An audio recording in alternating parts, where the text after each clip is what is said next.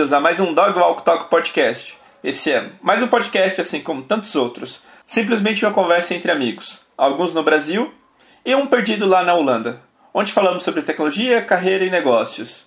Direto do outro lado do Atlântico, se apresente, Gui.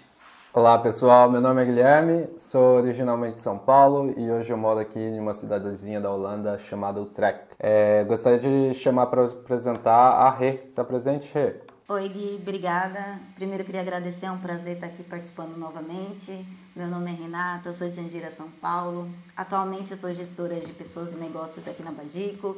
E eu queria muito chamar o nosso convidado para se apresentar aqui, o Fábio. Se apresente, Fábio. Bom, pessoal, eu sou o Fábio, sou natural de Salvador, Bahia. Tenho 26 anos, comecei na área há menos de um ano, moro no interior da Bahia hoje. Eu sou desenvolvedor aqui na Badico há uns seis meses, mais ou menos. E agora eu vou chamar o, o Ítalo para se apresentar. E aí, galera, meu nome é Ítalo, é, sou de São Luís, no Maranhão.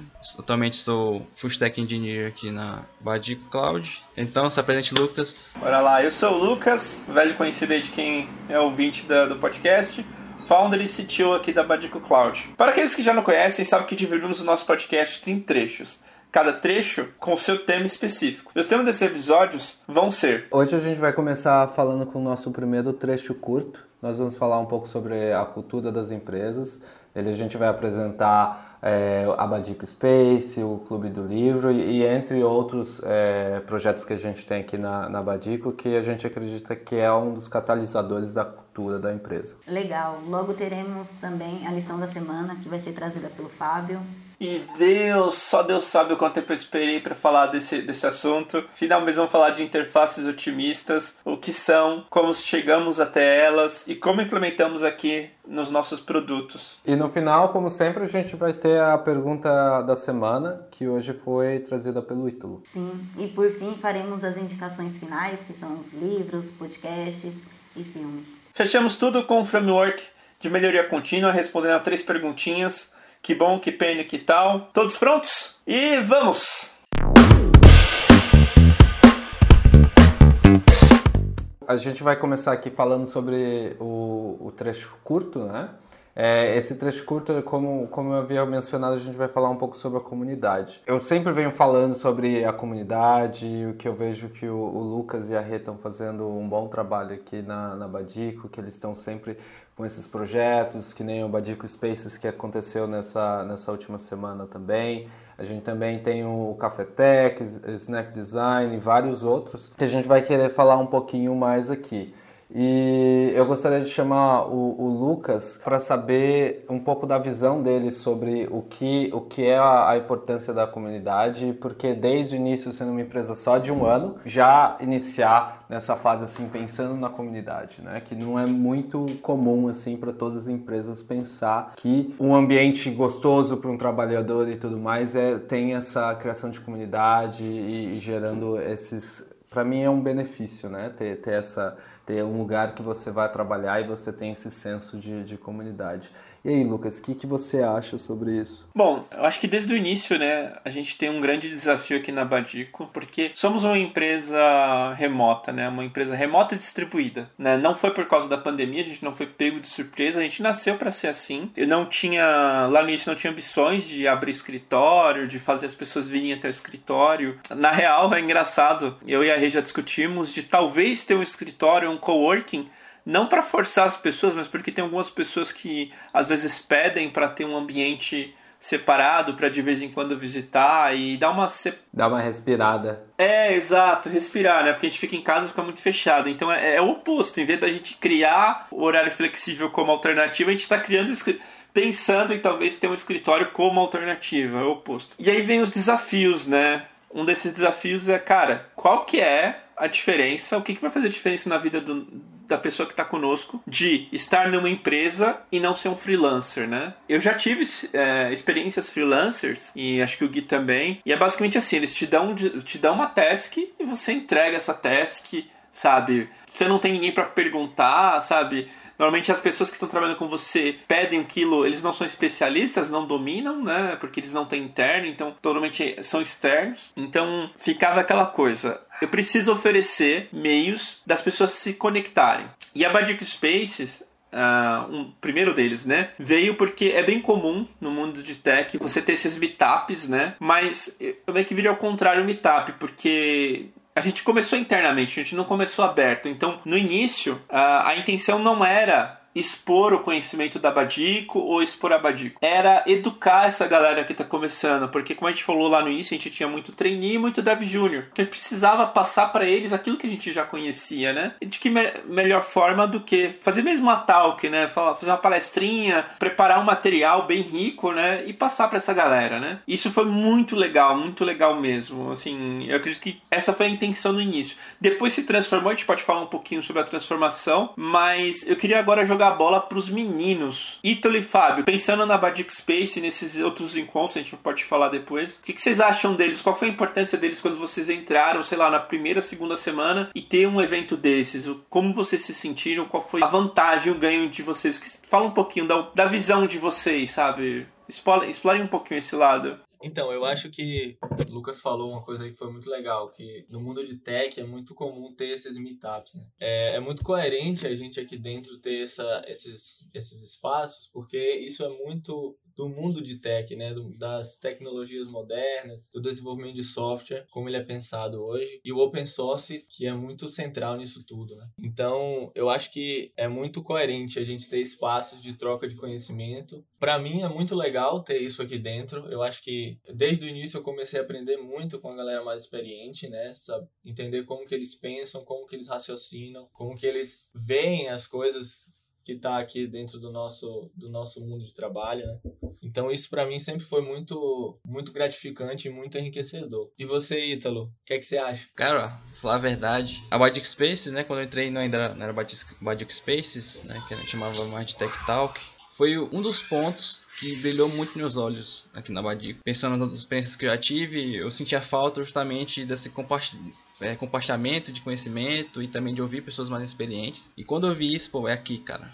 Agora eu sei que eu vou conseguir crescer, vou conseguir conversar, entender os assuntos pertinentes a partir né, de uma visão de várias pessoas. Então, para mim isso é, isso é, genial. Além disso, é, a Body Spaces, né, que é a Tech Talk, até mudou o nome por causa disso. Né? Não se fala só de tecnologia, só para desenvolvedores. Né? Podemos dizer que é um assunto interdisciplinar, que a gente conversa, fala de assuntos diversos aqui que, né, que são pertinentes para, a empresa. E a gente consegue entender mais um pouco até do, do trabalho dos nossos colegas, né? Então, para mim, Badic Spaces é, é incrível. É, eu acho que é o mais interessante, né, Ítalo, quando você falou assim que brilhou seus olhos. Eu sinto muito isso desde o início, né, no, no processo de seleção. Se a gente for voltar no tempo, a Badic Space antes era Tech Talk, né, é, mas a gente tem desde o início da Badico, então nos processos de seleção a gente já falava sobre ter esse espaço né, para compartilhar informação e para a gente aprender um pouco mais sobre diversos temas. Por isso que a gente acabou mudando o nome depois para Badic Space. Pra gente, a gente já fazia isso, a gente só precisava mudar o nome para ficar mais claro, mas era uma coisa que a gente já fazia, a gente não trazia apenas temas né, de programação, desenvolvimento, temas técnicos, mas também a gente trouxe, a gente traz temas de psicologia, questão do home office, de ansiedade, de design bastante. Então, e a ideia também é trazer algumas coisas agora relacionadas a marketing.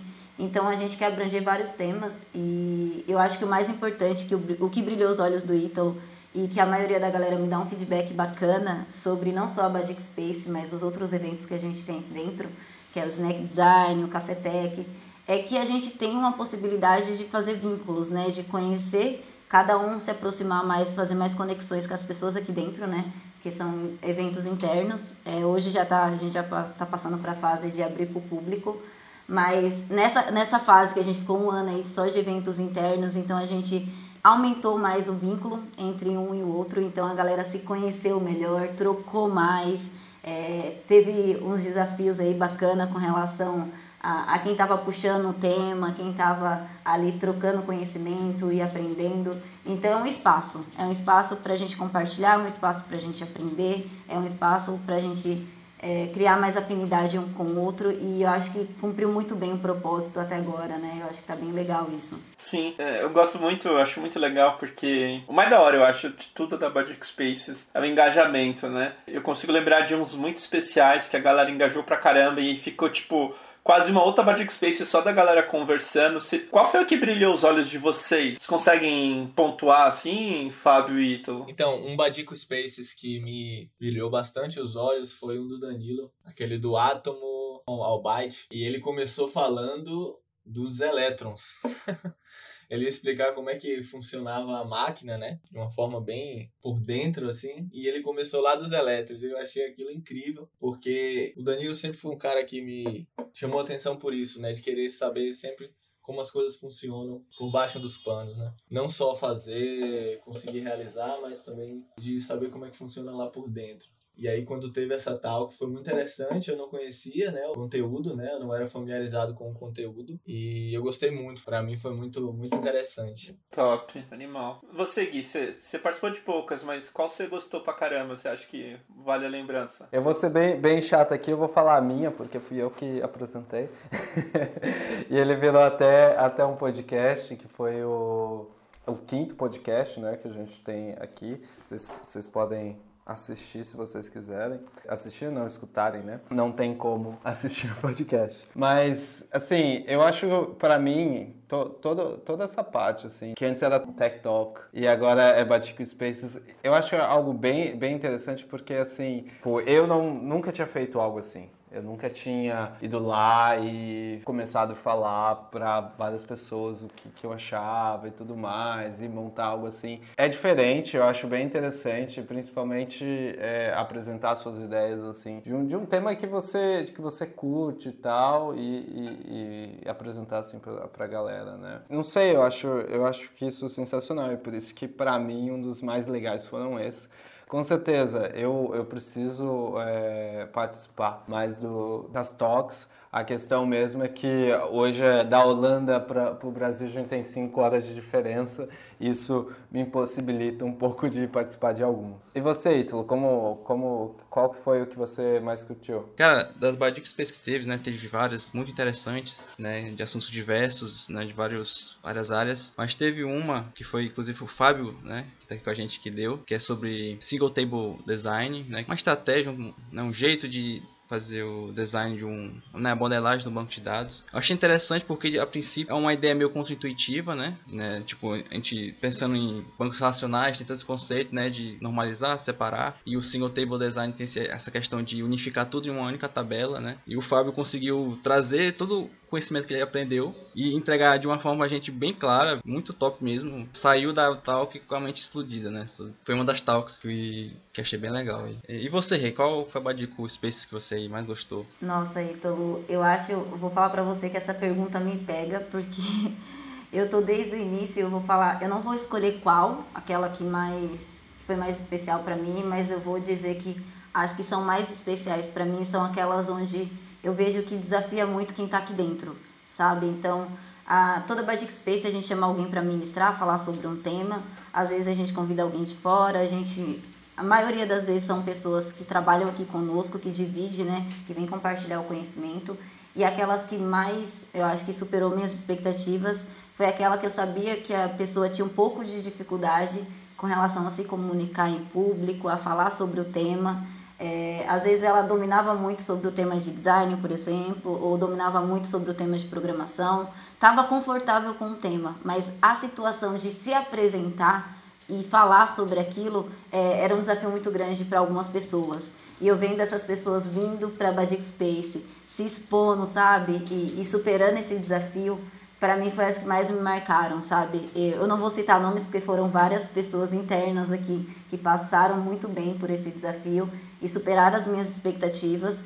E, e eu digo que, que é um momento assim onde eu mais fico orgulhosa, sabe? Eu, eu consigo ver muita evolução da nossa galera, do nosso time, quando a gente dá o desafio de montar uma Badic Space e trazer algo pra gente. Então isso torna a Badic Space muito especial para mim quando eu vejo essa superação aí de cada um que ministra. Então nesse ponto eu acredito que todas são muito especiais para mim. E para você, Lucas, você tem alguma que te marcou assim? Cara, Várias foram muito boas, assim, eu poderia citar. Essa do, do Fábio foi muito boa também. Todas as técnicas eu me empolgo pra caramba, né? Mas teve uma que, que marcou, e não só marcou, como teve, vamos dizer assim, deixou um filhinho, né? Deixou um fruto ali, que foi a Badic Spaces da Vanessa, né? Uh, foi uma das primeiras que a gente não falou de coisa técnica, né? Foi tão boa, foi tão interessante, o pessoal tava sedento por ouvir aquilo, né? Foi um tema para quem tá ouvindo o podcast não ficar perdido. O tema foi cuidado pessoal, né? Uma reflexão sobre a parte psicológica e bem-estar pessoal de cada um, né? Foi tão forte aquilo que a gente não teve dúvidas de contratar a Vanessa como psicóloga aqui dentro da Badico, né? Então hoje muitos aqui estão se atendendo regularmente com ela e eu tenho certeza, tá sendo essencial, sabe? Então, para mim, por causa desse fruto, sabe? Eu acho que para mim foi uma das mais especiais. E, e cravou também, né? A gente estava testando, mas cravou também que o pessoal queria ouvir coisas que não eram técnicas, né? Então não era mais uma Tech Talk. Demorou pra gente trocar o nome, mas não era mais uma Tech Talk, né? Era um espaço, como a gente fala, né? Um espaço seguro por isso Badic Spaces, para a pessoa compartilhar o que quer que, que tenha tido valor para ela, né? Vamos dizer assim, é uma versão grande, né? É o irmão mais velho da nossa lição da semana, o quadro aqui do podcast né? Que a pessoa traz uma, uma, um aprendizado e tal pra gente discutir. Então eu acho isso muito legal. Mas uma, uma coisa que eu acho muito interessante, é, o Gui falou que não participou de muitas Badic Spaces, mas ele participou dos Cafetec, né, Gui? Você quer falar pra gente como é que é o Cafetec, o que, que a gente faz e tal, qual que é o papel? Sim, o, o Cafetec é legal porque esse é um horário plausível para o Brasil, pro, pro Brasil não, para Holanda. Não sei para o Brasil, né? Porque é bem cedinho, né? A gente acorda todo mundo, já amanhece pro Café Tech, é feito a cada 15 dias, né? A gente faz cada 15 dias. O host aqui, na verdade, é o Dan, só que é cada um está ali para contribuir junto, né? Não é muito uma um toque que você vai lá, alguém fala, você escuta, no final você faz perguntas e tal é uma conversa entre todo mundo, então entre a sala 10, 12 pessoas ali escutando e conversando sobre um tema, construindo aquele tema, né, e trazendo experiências é, totalmente diferentes. Eu lembro de um, o Ítalo o Fábio também estavam neles, que, que eu acho que o El do, do, programa, do programa passado, ele ele estava mostrando algumas coisas em Gatsby pra gente também. Eu não, eu não lembro se a gente chegou a comentar, é, sobre isso no. Eu acho, eu acho que era o de performance. Exato, a gente começou. É, exatamente, que aí o El começou a falar um pouco sobre as imagens, né? Ele, ele, fez, algum, ele fez alguma brincadeira e a gente estava usando o Lighthouse do Google para ver a performance, como era e o que, que o Gatsby estava fazendo por trás. E a gente estava ali todo mundo conversando, né? O tema era performance. E a gente chegou até esse momento em que o El falou: Ah, eu tenho alguma coisa que eu vi e tal, e acabou mostrando para todo mundo. Então é algo ali que é meio construído na hora, sabe? Então é algo bem gostoso, assim, porque aí todo mundo compartilha, né? Não sei se a gente pode chamar um workshop, não, eu acho que não, não seria essa palavra assim. Eu tenho, eu tenho uma definição, Gui. É um clubhouse fechado da Badico, porque é exatamente o clubhouse. Exato. Ninguém prepara algo só vem com um tema e cada um fala o que acha, né? Tem, tem uma guideline, né? Tipo, que é o tema, às vezes a gente quer tocar em alguma coisa específica e tal, mas aí todo mundo fala, né? Todo mundo tem a, a, a porta, assim, pra, pra falar. E agora eu vou te corrigir uma coisa que você, você me cobra, mas você fez uma coisa. É, você falou do Dan e não explicou quem que é o Dan. Isso é verdade. Você falou que ele era o isso, host. Isso é verdade. Fala aí quem que é o Dan, apresenta pra galera. O Dan é um mentor e conselheiro aqui da, da Badico e ele tá sempre, sempre com a galera, ajudando, é, fazendo as talks e basicamente a gente usa todo o conhecimento dele no, no, nosso dia, no dia a dia da galera aqui. Oi, Ítalo, o que, que, você, que, que você tirou assim de, de mais ali? O que, que você acha que você aprendeu com, com os cafetex? Olha, é, é uma das melhores oportunidades que a gente tem de criar um, um certo laço, né, de possuir conexão de conversa e, além disso, a gente compartilhar os, os conhecimentos. Né? Apesar de a gente ter né, vários níveis de, de, conhecimento, né, de experiência na área, é, cada um tem o que trazer, né, com, com, tem o que compartilhar, né, de, de legal. Então, acho incrível. Sempre tem um aprendizado massa, sempre tem discussões boas, né, que tipo são discussões, né, que não tem um lado certo, e sim a gente tem um, algumas ideias, alguns fatos, a gente vai discutindo. É, são, são várias coisas que rolam na, na Cafetec. Então é, ele é. Gosto, gosto bastante. Inclusive, já tô ansioso pra próxima. e você, Fábio? O que, que você tirou aí dos Cafetex? Cara, eu acho que os Cafetex, eles são... Eu não digo que o Badico Space, ele é tenso, mas assim, o Cafetec, ele é mais... É mais confortável, assim, aquele ambiente mais entre pessoas que estão descobrindo e não tenham medo de, de repente, se equivocar, falar alguma coisa que não esteja muito coerente. Inclusive, acontecem muitas discussões interessantes, né? Eu acho que teve alguns momentos assim que para mim foi bem legal. Algumas pessoas mais experientes entraram várias em um café tech e aí a discussão subiu o nível assim de uma maneira que eu, sabe, a gente não tava esperando. Acho que o assunto era Node e aí a gente acabou em AWS, em AWS e outras coisas. Então, é um momento muito legal, muito legal mesmo, de, de discutir alguma coisa específica, alguma coisa. Acho que novidades também, né? Coisas novas que vão aparecendo.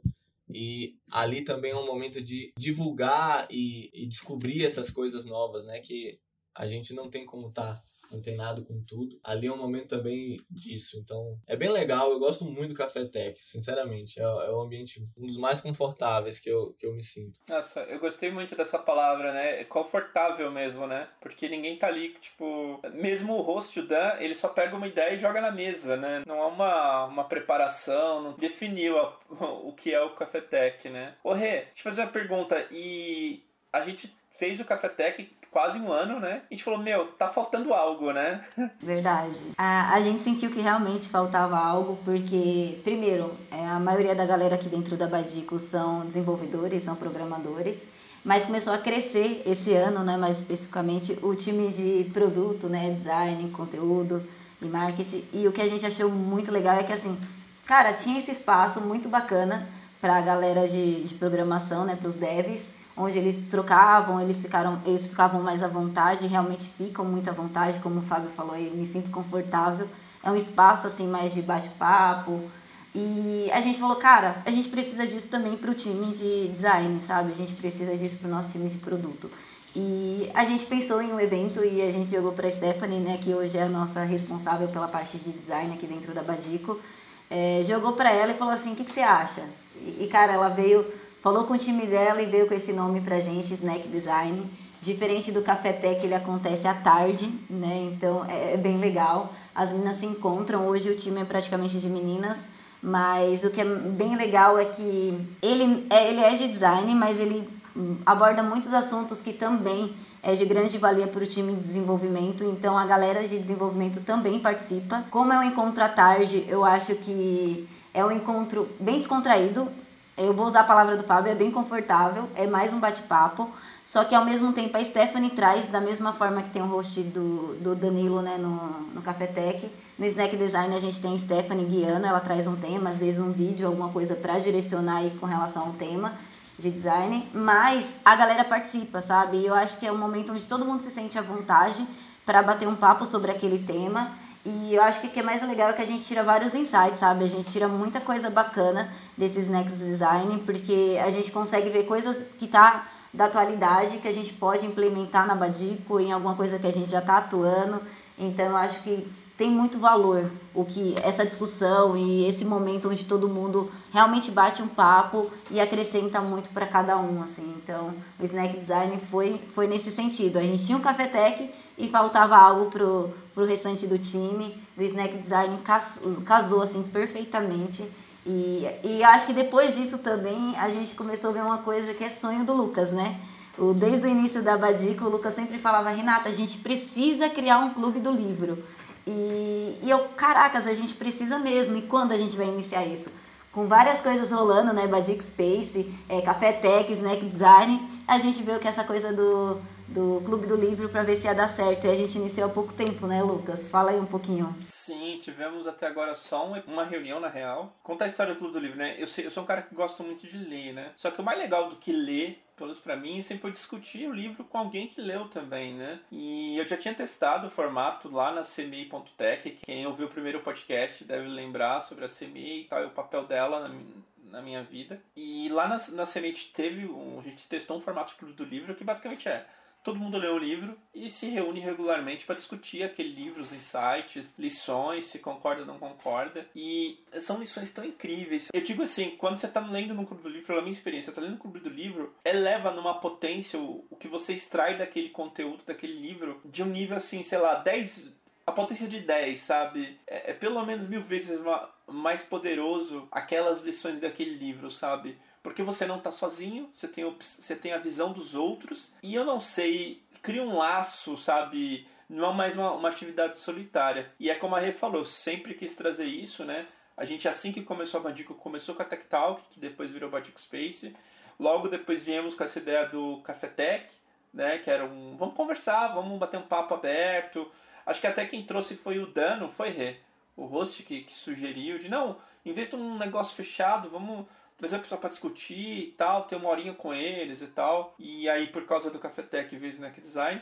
E ficava aquela minha vontade, né? Putz, precisa de um Badic Space. Mas uma coisa que numa empresa muito, é, é muito interessante de ver você precisa de donos, né? E não tinha disponível nenhum dono que ficar, que tivesse tempo suficiente para cuidar e preparar disso, né? E aí foi que há pouco tempo o El foi promovido a desenvolvedor né, como ele contou no último podcast. Ele estava com a gente, o El e o, Yuri. E o El, especialmente o El, ele tinha participado comigo daquela experiência de Clube do Livro. Eu falei, El, você topa cuidar disso aqui, cara, é fazer algo bem parecido. O que vai mudar é o livro, né? A gente não vai ler o mesmo livro, vamos ler outro livro. E eu trouxe pra galera, né? O El topou e eu trouxe pra galera. E aí eu vou chamar de novo. Senhor Ítalo, o que você achou quando veio essa proposta? Acho que assim, pegando o meu contexto, foi um, um bom puxão de orelha que eu recebi. No sentido de, finalmente, eu tava na vontade de começar a ler livros, é assim, só pra ficar claro, eu não tenho o hábito de ler, né? Mas eu tava com esse poxa, eu tenho que começar a ler, ver os, os assuntos da área e também pegar outros assuntos não só da área, né? E o Clube do Livro foi a melhor oportunidade que apareceu para né, começar a criar esse hábito, né?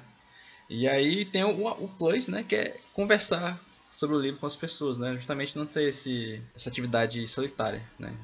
A, gente consegue conversar e, né? Fixa, até fixa melhor os conceitos que a gente aprende, né? Tira novos insights. Então, todos os eventos que a gente cria aqui, eles têm um impacto muito, muito bom é, no geral. Animal. Animal. E você, Fábio, o que, que você tá achando do Clube do Livro? Então, bem parecido com o Ítalo, eu também já estava há bastante tempo namorando os livros da área, né? O Lucas já tinha recomendado pra gente sempre recomenda pra gente leituras. E eu já tava namorando, mas nunca tinha dado o primeiro passo para começar a ler e tal. E aí o clube do livro foi a oportunidade perfeita, né? Já tô lendo, já tô num ritmo legal de leitura e vai ser uma oportunidade ótima de absorver, né? Numa primeira leitura, absorver muito mais do que eu seria capaz é, de fazer sozinho, né? Já me surgiram uma série de dúvidas e eu sei que vai ter um momento de eu poder colocar elas na mesa e discutir, sabe? Não, animal. Nossa, outro conceito legal, né? O que aumenta é a absorção, né? Porque são vários absorvendo, né? É como se aumentasse, né? Uma esponja que tem o poder de outras esponjas.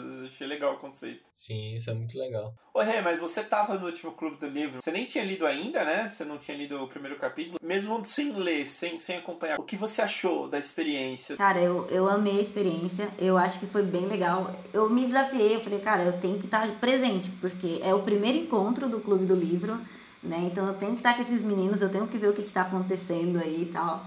E foi mais nessa, nessa curiosidade, sabe, de acompanhar e de estar junto. E foi legal porque, como o Lucas comentou, né, o Wellington foi muito bem, assim, como host. Ele estava lá direcionando alguns tópicos do capítulo, que foi o primeiro capítulo do livro Clean Code. Não sei se os meninos já falaram, né, mas é interessante falar para a galera que é o primeiro livro que, que a galera tá lendo, que é o Clean Code é, é da área de programação, mas o que eu achei mais interessante dessa experiência que eu tomei assim para mim foi que mesmo sem eu ter lido o livro, eu consegui absorver bastante aprendizado, sabe? Eu consegui tirar várias lições dali do que estavam falando e é uma horinha ali que eu, eu pelo menos a palavra que eu grifei aqui para mim que tudo que todos os encontros eu grifo alguma coisa, né?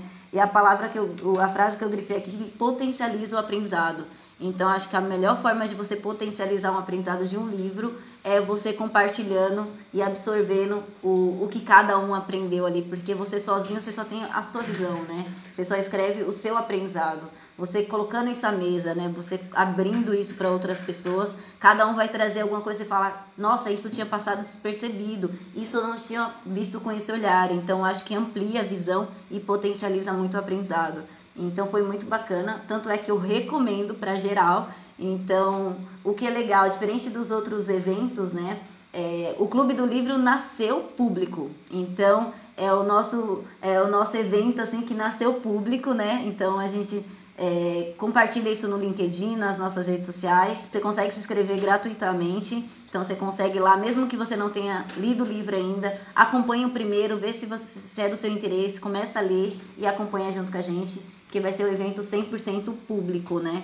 Então acho que é bem legal que a galera quiser participar, tamo junto. É, e é legal falar, né, que ele é meio que uma mistura do Café Tech com o Badic Space, porque tem um host, tem alguém preparando um caminho, mas é bem aberto para todo mundo colaborar, né? Tem perguntas, tem roda, uma roda, um, é uma mesa redonda para a pessoa discutir e o que o ganho é esse, né?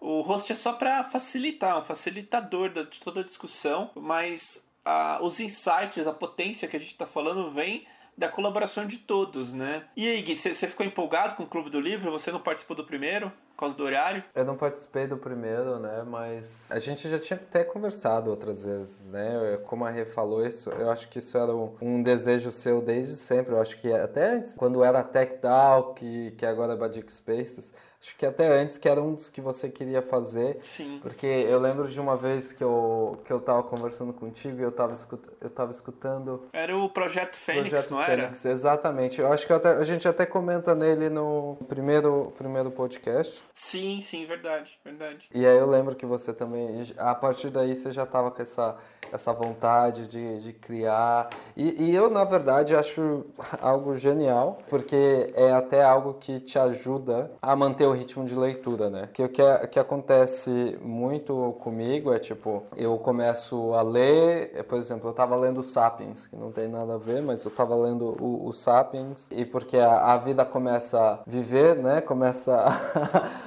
a, a, dar de vida em cima de você e aí eu acabo chegando na cama quando é o meu momento de leitura já cansado, eu já não quero ler.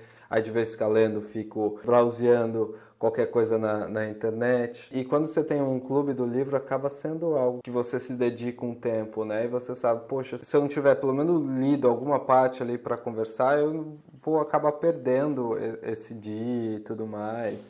Não vai ser algo tão legal. E não, não vou aproveitar tanto. Então você acaba meio que é, se doando mais para isso também e e acaba porque ler é algo que, tipo, cara, gera muito conhecimento, né? Hoje a gente tem muitas fontes de conhecimentos, é, mas ler eu acho que é algo muito bom pra gente pra gente aprender. Não precisa ser só ler, né? Pode ser é, audiolivro, que tem muita gente que não, não consegue a, assimilar. Eu acho que eu sou uma dessas pessoas, assim, que não consegue assimilar todas, todas as informações quando eu leio. Quando eu escuto, para mim é bem melhor.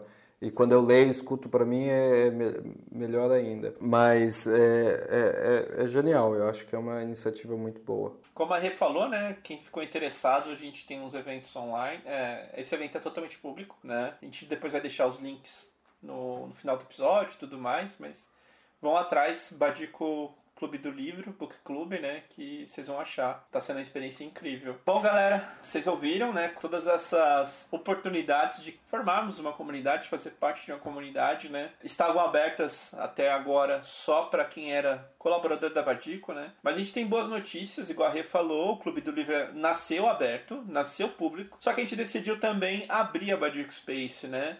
A gente está desde a última Batic Space, que foi com o Clemerson sobre o X. Foi incrível, o Clemerson trouxe um material incrível para nós. A gente abriu elas e tá aberto para todo mundo, só ir lá se inscrever. Ainda é um evento apenas ao vivo, não temos as gravações abertas, estamos trabalhando nisso. Mas acompanhe nossas redes sociais, acompanhe nosso Instagram, nosso LinkedIn, que sempre temos novidades sobre isso. E a intenção é essa, é compartilhar todos esses impactos, esse valor, né? Entregar para a comunidade tudo isso que a gente está construindo aqui dentro, né? Ainda não conseguimos abrir o Snack Design e o Café Tech, porque a gente quer continuar confortável, não queremos trazer desconforto por ter muita gente de fora, mas esses outros a gente está muito orgulhoso e foi muito legal, acho que o pessoal pode confirmar. Todo, assim, de uns três meses para cá, todo mundo pediu, oh, posso convidar alguém? Posso convidar alguém para não sei o quê? E era uma coisa que era pedida, né? Não foi um, somente, somente um desejo nosso de abrir. Você pode falar um pouquinho, Rei?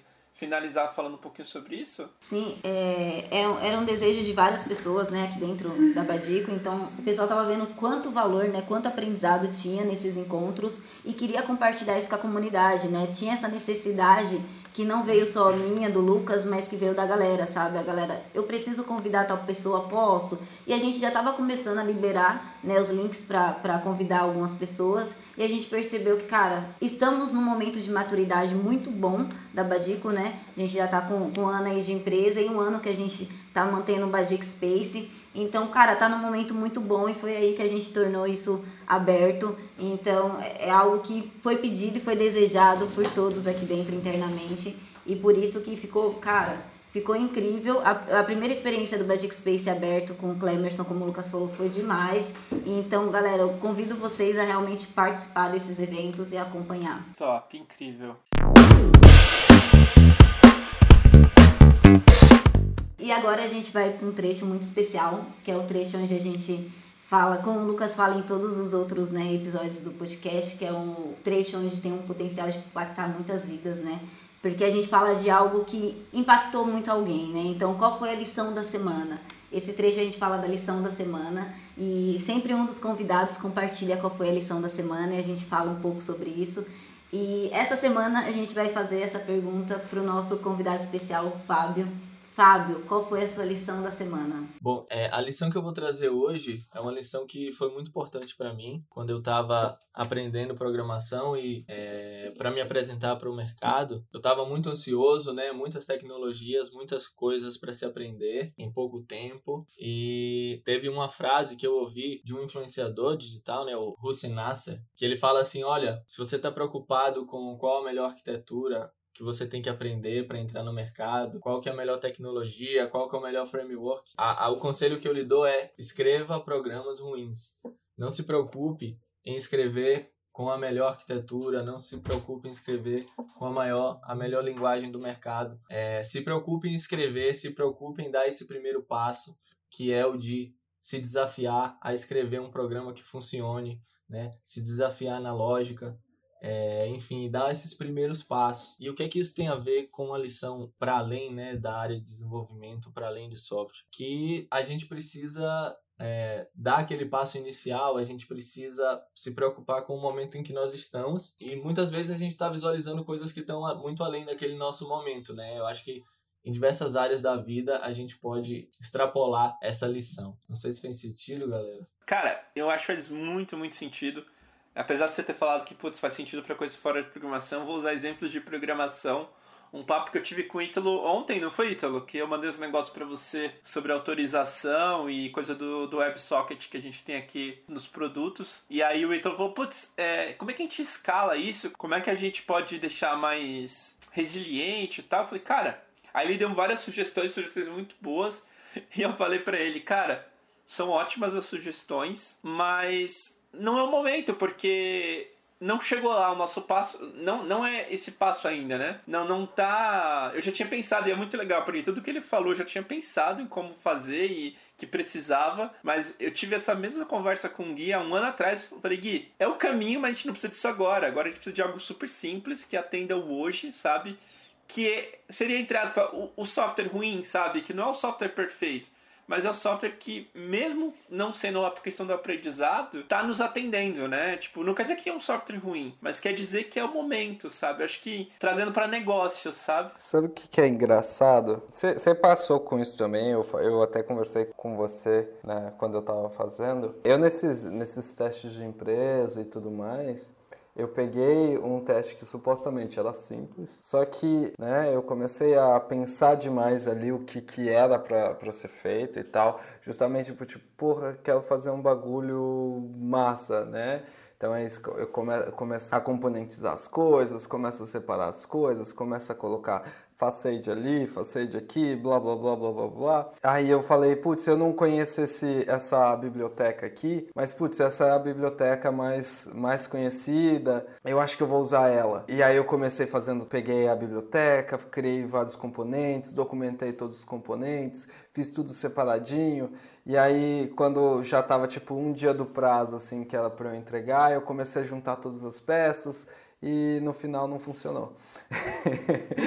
e era um negócio assim muito simples que eu poderia ter tipo resolvido em um dia. Eu passei algum, alguns dias assim brincando com, com o negócio, mas eu eu pensei, eu pensei demais, assim, quis adicionar tantas coisas que supostamente eram a forma correta e tudo mais, eu não estava pensando no, no principal ali, que eu acho que me traz essa, essa mensagem, né, de make bad software, né, tipo, cara, primeiro começa, né? Primeiro faz o negócio funcionar e, e depois você pega e cria isso e, e, e gera e, e aprimora e, vai aos poucos, né? E eu acho que a, o que o Lucas estava falando exatamente confirma para mim essas coisas, que quando você faz aos poucos, mesmo que não tá no momento, né? Tem algumas coisas que não vai estar tá no momento ali para você fazer. Então você primeiro faz o básico e depois você você gera e tudo mais e aprimora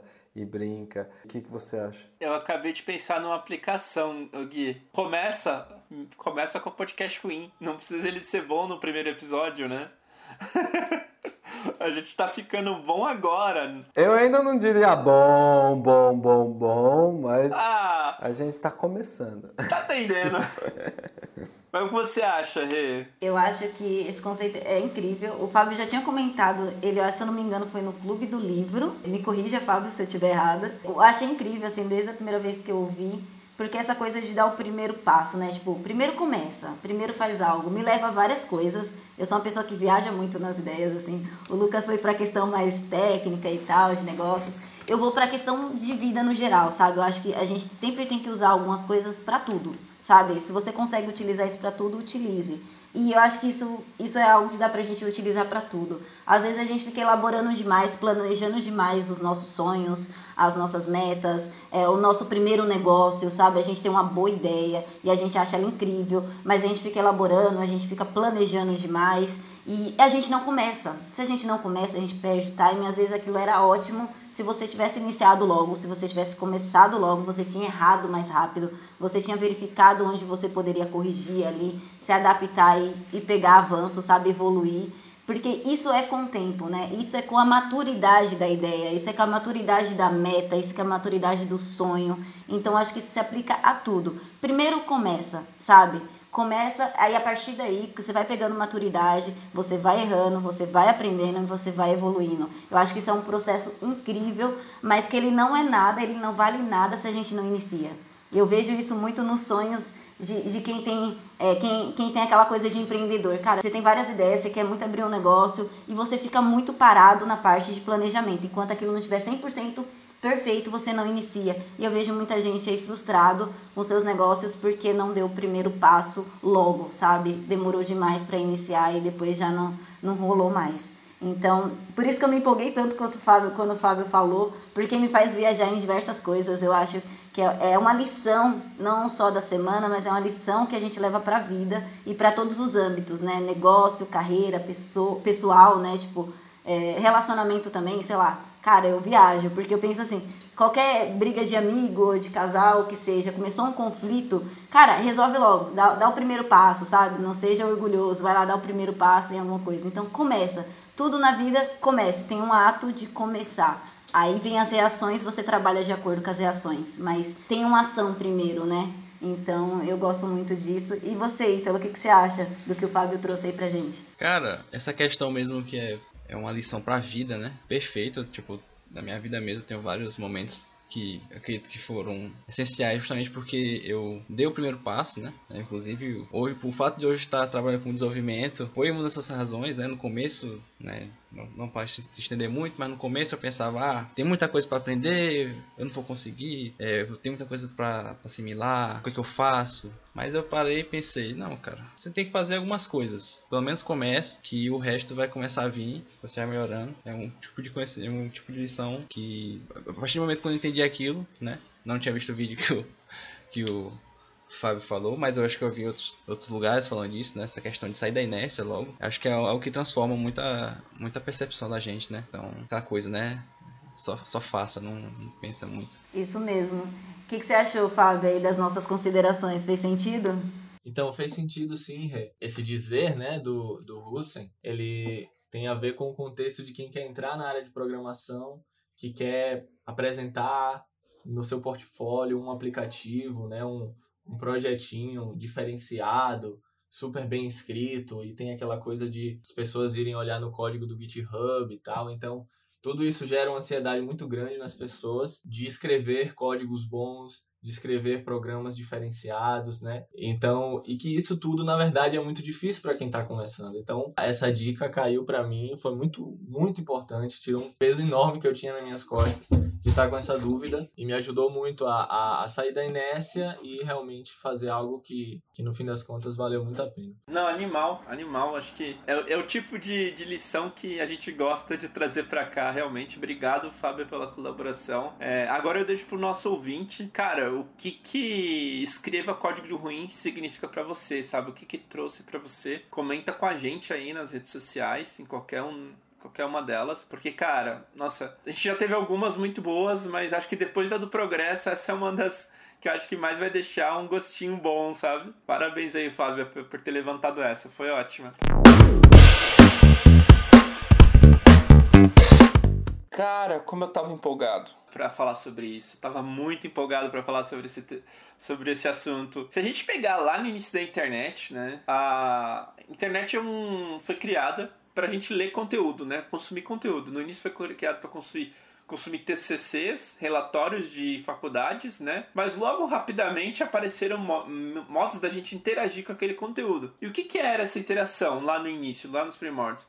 Eram formulários. Você enviava um formulário, seu nome, seu e-mail, sua mensagem e clicava em enviar, né? E você esperava, né? Você mandava um pedido, olha, envie isso aqui para mim. E você esperava a resposta daquele pedido. Podia ser um sucesso ou um fracasso, né? E essencialmente não mudou o que a gente faz. A questão é que a gente envelopou esses formulários um pouquinho melhor, mas continua sendo um, um pedido e uma resposta ou na linguagem da, do, mais técnica, um request e um response. Mas hoje em dia a gente costuma fazer coisas um pouquinho diferentes, mais sofisticadas, né? Então, Gui, nesse cenário que eu acabei de falar, como é que fazemos hoje em dia? Que a gente não faz mais como antigamente, do, do formuláriozinho que só recebe e só quando você clica em envia você sabe se deu sucesso ou não. O que a gente costuma fazer hoje em dia? Você consegue explicar para o nosso público? Hoje, as aplicações modernas, hoje ela, ela começa trabalhando com algo que vocês já devem reconhecer que é chamado Redux, né? A gente tem um store. Então eu vou, vou explicar um pouco do processo que substituiria esse processo, processo de form, certo? Então vamos dizer que você tem um, um componente e esse componente, como o Lucas disse, tem um nome, às vezes sobrenome, seu e-mail e uma descrição lá que você vai você vai mandar. Nesse caso, é, não seria um form, mas vamos dizer que você está mudando o nome do seu usuário e você quer, quer adicionar novas coisas ali. Então, ele vai ter o seu estado interno, que é aquele estado em que você vai atualizar o nome, o seu estado que você vai atualizar o e-mail e tudo mais. Então, esse estado interno, ele assim que você falar, ok, eu quero salvar, ou algumas aplicações estão enviando, é, estão salvando a cada 3 segundos, a cada 10 segundos, ou quando você dá um blur né, daquele, daquele campo. Mas é, a partir desse momento, não importa qual, da onde quem é, deu o trigger, de quem acionou essa ação, dependendo se você está utilizando um Redux, ele vai mandar essa informação para o Redux falando, olha, eu fiz uma eu fiz uma ação. Esse Redux, ele vai dentro de um Saga, dentro de um Tank, dentro de um Observable, depende também do seu projeto. Vai ter uma informação ali que ele vai falar, olha, eu sou o controller de enviar requests, né? Então,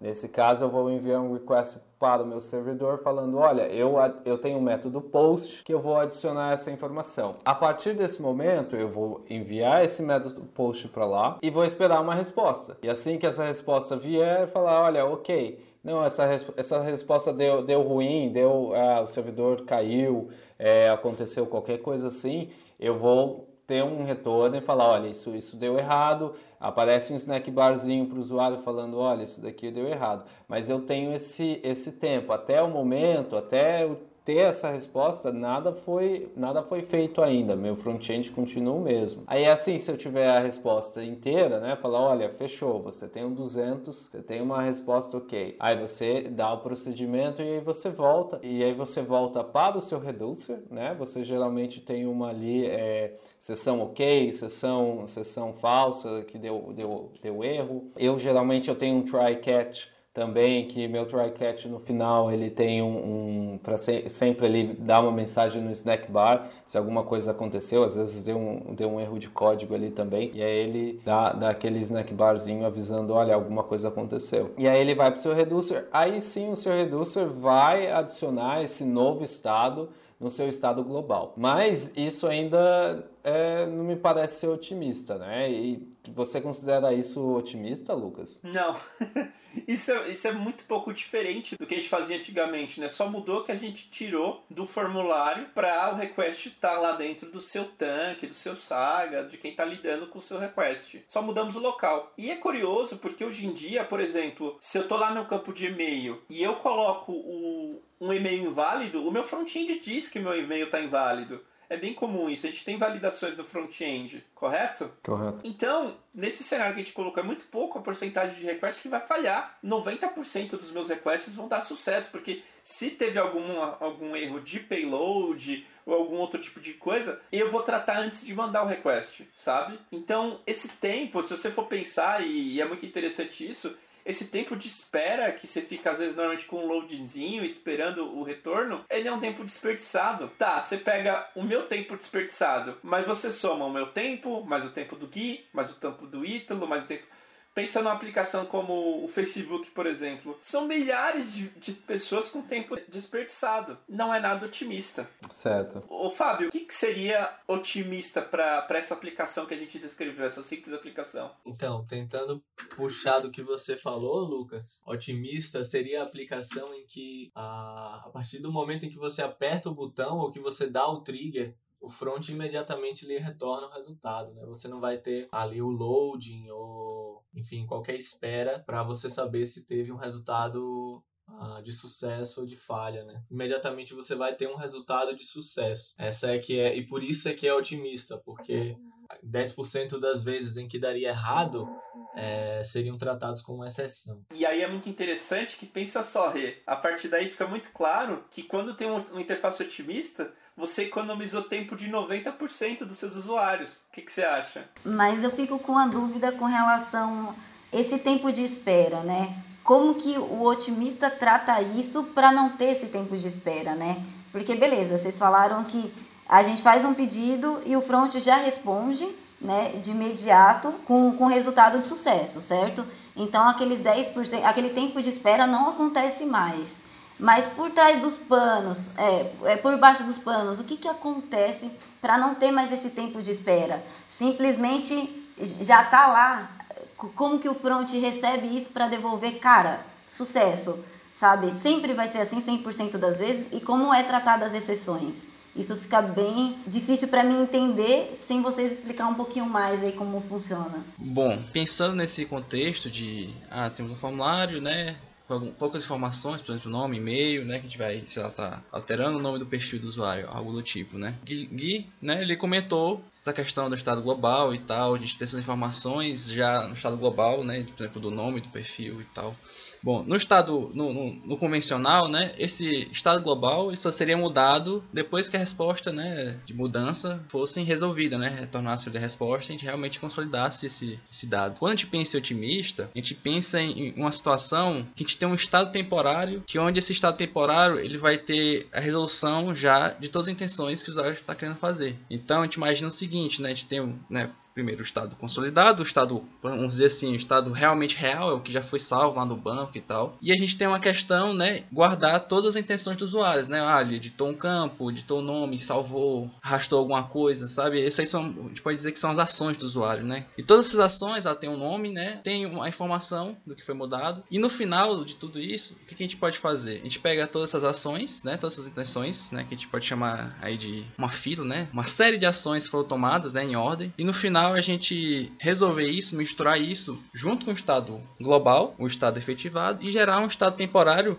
onde esse estado temporário é o estado otimista, é o estado que a gente espera que já esteja quando tiver resolvido toda a questão. Faz sentido? Faz, total. E aí a mágica é o seguinte, vamos pegar o cenáriozinho simples, né? Ele mudou o e-mail, né? Ele validou lá no front, Digamos, vamos até contar uma historinha. Eu coloquei meu e-mail, aí eu não coloquei o arroba no e-mail. Aí o meu front disse, olha, tá errado. Não fiz request nenhum. Eu corrigi e aí front falou, ok, você pode mandar. Aí eu mandei já consolidou. Mas o que, o que, que eu tô vendo? Consolidado não é não mudou o estado real. Só mudou esse adicionou esse, essa ação na fila e gerou um estado temporário. Quando vem a resposta de sucesso, ele muda. Ele faz, olha, ok, agora vem a resposta de sucesso, essa ação que você fez foi para o estado consolidado, estado real, e eu vou tirar essa ação da minha fila de ações, porque ela já foi executada. Se der um erro, eu vou estourar para o meu usuário. Olha, isso aqui não deu para fazer, né? E o seu estado real é esse aqui. Você quer tentar repetir? Você quer mexer em alguma coisa? Ficou claro aí, Rê? Sim, então a diferença, quando a gente fala de otimista, é essa questão realmente de, cara, eu estou criando um estado temporário a partir das informações que eu tenho de, das ações e intenção do usuário, que ele está ali colocando, ele está colocando outras coisas, está atualizando o formulário nesse cenário, né? Então vai gerando ações. Então eu junto tanto o estado global com essas intenções, essas ações, e aí sim eu crio um estado temporário. Então, o otimista é a criação desse estado temporário, independente da resposta, ele ainda não tem a resposta, né? Então, só vai mudar o estado global de fato quando tiver essa resposta, mas para o usuário final já tem a resposta a partir do estado temporário, é isso? Exatamente. Tá, aí beleza. Com isso, eu entendo que eu entendi que o tempo de espera ele já encurtou aí porque eu tenho um estado temporário que, ok, me devolve essa resposta mais rápida. É, mas eu ainda fico com dúvida: o que, que é o otimista? É, é esse estado temporário? Ou ele tem alguma ferramenta, ou ele tem algo? Que, que a pessoa precisa aprender para aplicar essa coisa do otimista? Se a gente for, for simplificar, o otimista nada mais é do que o fluxo de informações. Então, se, como a gente estava falando ali de estado temporário, estado global, a ideia é que o, o otimista ele vai simplesmente seguir um fluxo de informação que o usuário não tem nenhum delay. Então, para o usuário, assim que ele fez uma ação, aquela ação é verdade sendo ela verdade ou não ainda no servidor, sendo ela verdade ou não no nosso banco de dados. Porque esse tempo de, de, de informação ainda é muito. Então a gente tem latência, a gente tem um monte de coisas que pode fazer o seu dado demorar alguns segundos para aparecer na sua tela.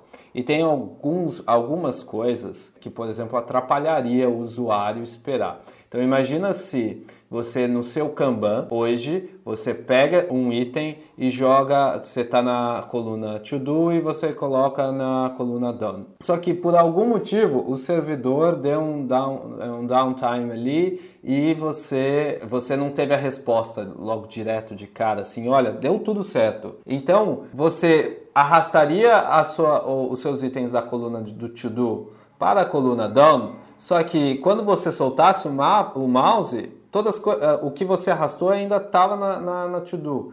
Então você ia ficar, uai, eu acabei de arrastar. Então o que, que você faria como usuário? Pegaria de novo e colocaria ali de novo. Então você está dando um segundo request. E ficaria nesse ciclo. Exato, e com raiva, né? Porque você fica, caramba, eu estou colocando, mas. E você não sabe, porque o servidor lá na casa do caixa prego, alguém estourou uma bomba, ou sei lá, blá blá blá, mas o servidor está tentando levantar um outro, um, um outro back-end para você para ter essa resposta. Enquanto isso, você está tentando arrastar. E o otimista, o que, que ele vai fazer? Você arrastou, você não vai sentir. É até algo legal que é, eu não sei se, se, se o pessoal está até aplicando isso, dá até para você fazer uma fila que enquanto não, não tiver essa, essa resposta, tá tudo certo. E aí depois a gente consegue falar, olha, deu tudo certo, deu tudo certo, deu tudo certo, tá tudo salvo no, no, no seu estado global, né? E se não deu certo, eu consigo simplesmente voltar ao estado anterior e te mandar uma mensagem falando, olha,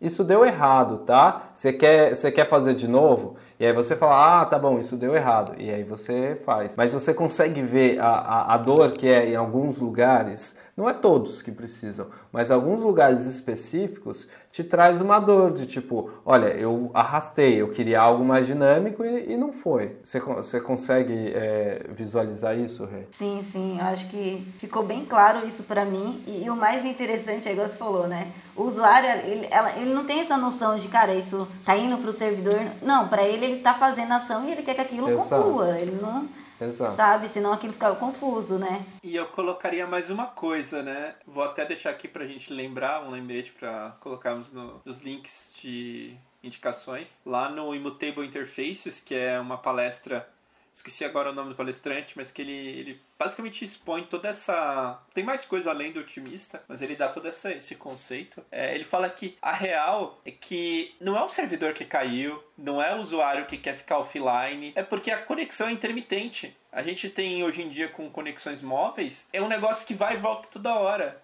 Uma hora você está no 4G, outra hora você está no 3G, outra hora você está no 1.5G, dependendo da sua localização. Então é uma coisa muito intermitente. Então depender que a sua aplicação ela espere sempre o retorno ok de sucesso, não tenha, sabe? É depender muito da sorte. Igual a gente falou, 90% dos requests são para dar certo. Sim, mas aí você me falando isso, o que, que me vem à mente? Tá, mas aí vocês estão falando que essa interface, é, essa interface otimista, ela tem várias vantagens, ok, mas ela só tem vantagens? Porque o, Gui comentou também que nem tudo precisa se aplicar, né? Então, como que a gente avalia isso? Quais são as vantagens e desvantagens aí do otimista? Cara, a primeira desvantagem, eu acho que leva a muitas outras, algumas outras, na verdade, é, que é a questão da complexidade, né? É muito mais fácil a gente trabalhar com aquele loading, aquele request simples lá e fazer o usuário esperar, uh, do que fazer as coisas por trás acontecerem de uma maneira super fluida, super dinâmica, né? E, e que para o usuário fique muito, muito interessante e muito gostoso de, de a usabilidade ali, né? Do app. É, então essa questão da complexidade eu acho que é um primeiro ponto super importante. E à medida que a coisa cresce, realmente vai ficando, vai ficando bem interessante. Viu?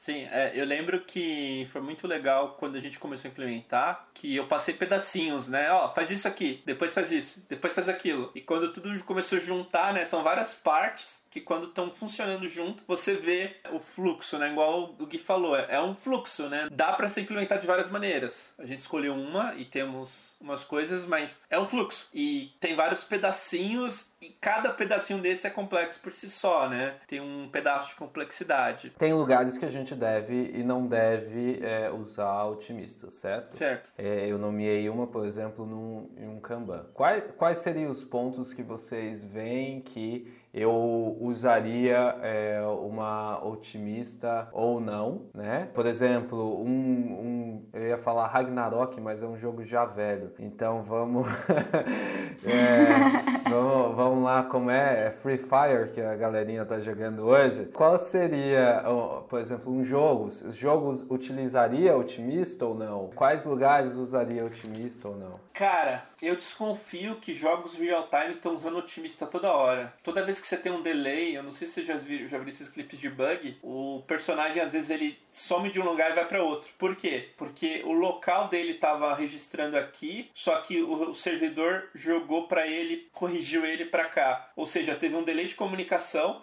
o jogo não parou, não tirou o cara do jogo, certo? Então gerou um estado otimista, só que esse estado otimista teve que ser corrigido em algum momento. Não é 100% o que a gente está falando, é bem mais complexo num jogo, mas seria isso, né? Mas voltando a falar do que não seria otimista num jogo, o dashboard do usuário fora de uma partida não precisaria ser otimista. Não preciso. É, é, é informação do meu personagem que não vai ser compartilhada com ninguém até eu estar numa sessão de jogo. Eu não vejo necessidade de uma versão otimista disso. A store, né, do jogo ali não precisa ser. Não precisa, não precisaria. Mas, por exemplo, pegar, falar em loja virtual. Pô, um e-commerce com uma interface otimista vai converter muito mais, né? A gente falou no, no na versão de Gatsby, no episódio de Gatsby, sobre a questão da velocidade do que 3 segundos fazem, né? E pensa só, cliquei para adicionar no carrinho, demorou, demorou, demorou, não aconteceu nada. Cara, desisti, não quero mais. Desisto da compra. É, desiste. Perco até a confiança no site. Exato. Então, uma interface otimista nesse cenário, pô, é perfeita.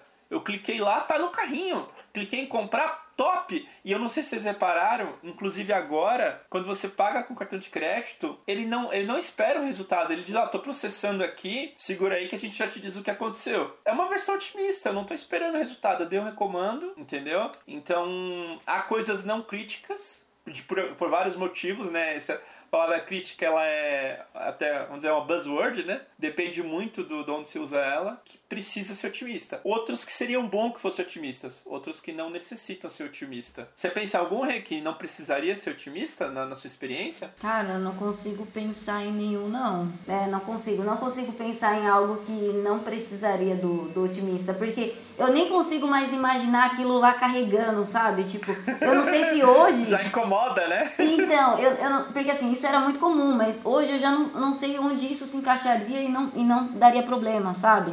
Porque de alguma forma a pessoa mesmo que não. Aí, aí vem outra pergunta. Mesmo a pessoa sem aplicar essa interface otimista, ela pode maquiar isso como se fosse otimista? O que, que é isso? Eu, eu não sei, porque assim, vocês usam a tecnologia para implementar o, essa questão do otimista. Mas todos que traz um retorno pra gente que parece otimista está usando o, o que é necessário para implementar o otimista? Ou tem uma forma que a pessoa faça isso e pareça ser otimista sem ser? Tipo, ah, deixa eu dar um resultado de sucesso aqui, mas eu não fiz nada. Eu não olhei as ações, eu não olhei as intenções lá que vocês falaram, né, para criar esse estado temporário, sabe? Eu não fiz isso.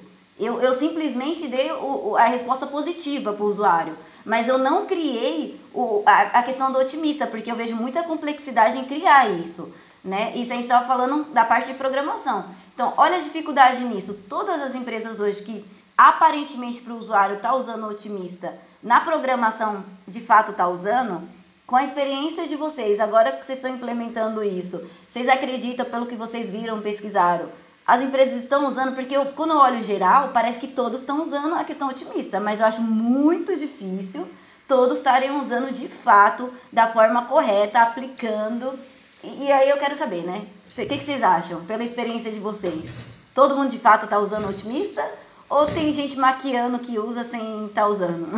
Tipo, eu imagino que dá para se fazer de uma maneira bem simples, mas assim, pode ser um pouco irresponsável, né? No sentido de, olha, Sim. o load, né, essa questão da espera, não é à toa, né? É uma questão de você estar tá esperando uma resposta que pode ser de sucesso ou de falha. Então o loading ele tem um porquê de ser.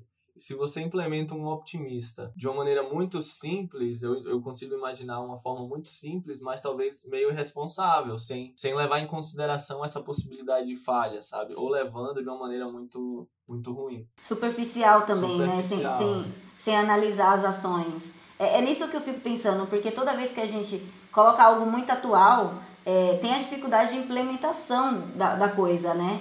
Então, como eu vejo, da mesma forma que você falou, né? Tem essa questão de, de, de risco, de talvez atuar de forma irresponsável, mas vamos tirar um pouquinho de, desse cenário e vamos para o cenário, vamos imaginar o cenário de implementação mesmo. Qual a dificuldade, como que foi implementar isso para vocês? Mas só uma coisa ainda, é porque já é outro ponto isso, né? Porque o Gui ele falou, né, que o, o otimista no, no geral ele é um fluxo de dados, né? Tipo, ele não é uma receita de bolo, ele é um, um conceito, né? E tem várias formas de implementar ele. Certo. E aí eu imagino que o fluxo otimista ele vai depender muito do, do cenário, do tipo de aplicação. É, por exemplo, pegando o exemplo de um Kanban, imagina quantas pessoas que tá lá arrastando vários cards. Imagina que tem uma comunicação real time, né? Tipo, eu tô mexendo um card, um campo de, uma, de um lugar pro outro, né? Da do pro done. E aí, em outro lado, outra pessoa usando, vai ver lá se movendo. São várias interações que se a gente fizesse o otimista de uma forma não tão trabalhada, para assim dizer, talvez não desse o resultado que a gente espera.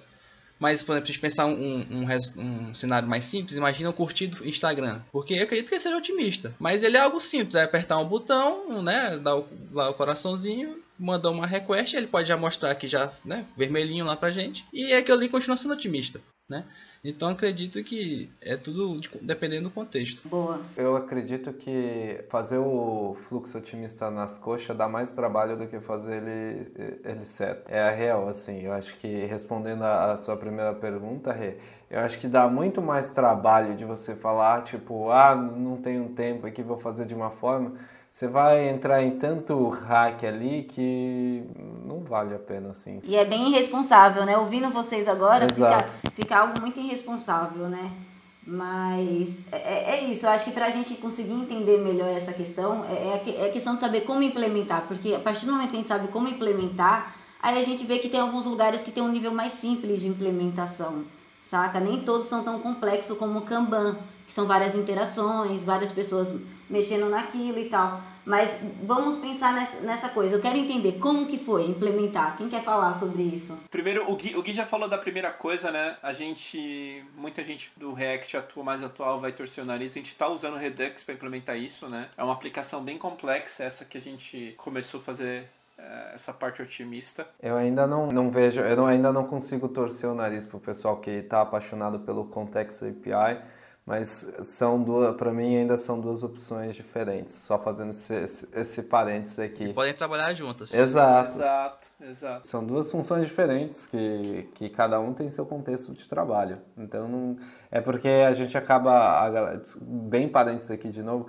mas a galera começa a ficar fã de alguma coisa e só quer usar isso, entendeu? Então é complicado. É, o pessoal entra no hype, né? Exato. Então tem uma. Então a gente está usando, claro, o Redux Store, né? E a gente usa. O padrão, o padrão é bem claro, né? A gente tem duas ações muito específicas. A will, né?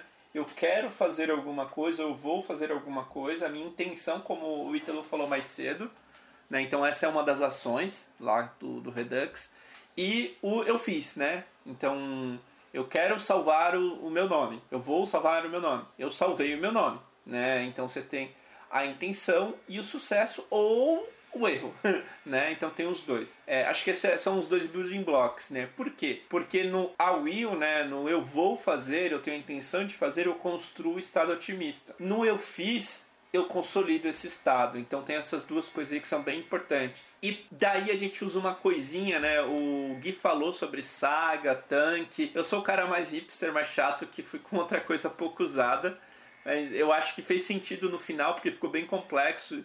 Ficou, vamos dizer assim, o desafio era grande, né? tinha várias coisas para serem feitas, e o que nos dava mais liberdade era o RxJS, né?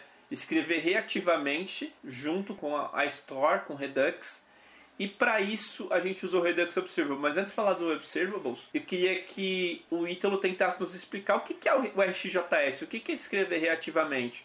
Você consegue explicar em poucas palavras, Ítalo? Oh, o assunto de reativo, para ser sincero, é algo, é um conceito que em partes eu entendo, né? Faz um certo sentido, mas é aquele tipo de coisa que realmente não, não se for pegar o conceito real, talvez eu não traga é, correto, né? Mas pegando assim do, da minha experiência, eu imagino como conceito de reatividade, né, usando, no caso, JavaScript, usando um RxJS, é imaginar num cenário que a gente não manda o código fazer o que a gente quer, né? Tipo, a gente tem muito disso, né, que a gente pode chamar que é imperativo, né? Dizer, ah, salve tal coisa, mude tal coisa. É, no caso do reativo, eu imagino que é a gente diz para o código para ele fazer uma coisa quando outra coisa acontecer, né? Tipo, no sentido, ah, por exemplo, vai parecer a mesma coisa, né? Mas quando o usuário apertar o botão de salvar, eu quero que você faça isso. O reativo é como se a gente desenhasse o circuito, né? É, você está desenhando o circuito, você não está desenhando as ações isoladas. Você está desenhando o circuito, declarando é, declarativamente que você escreve o reativo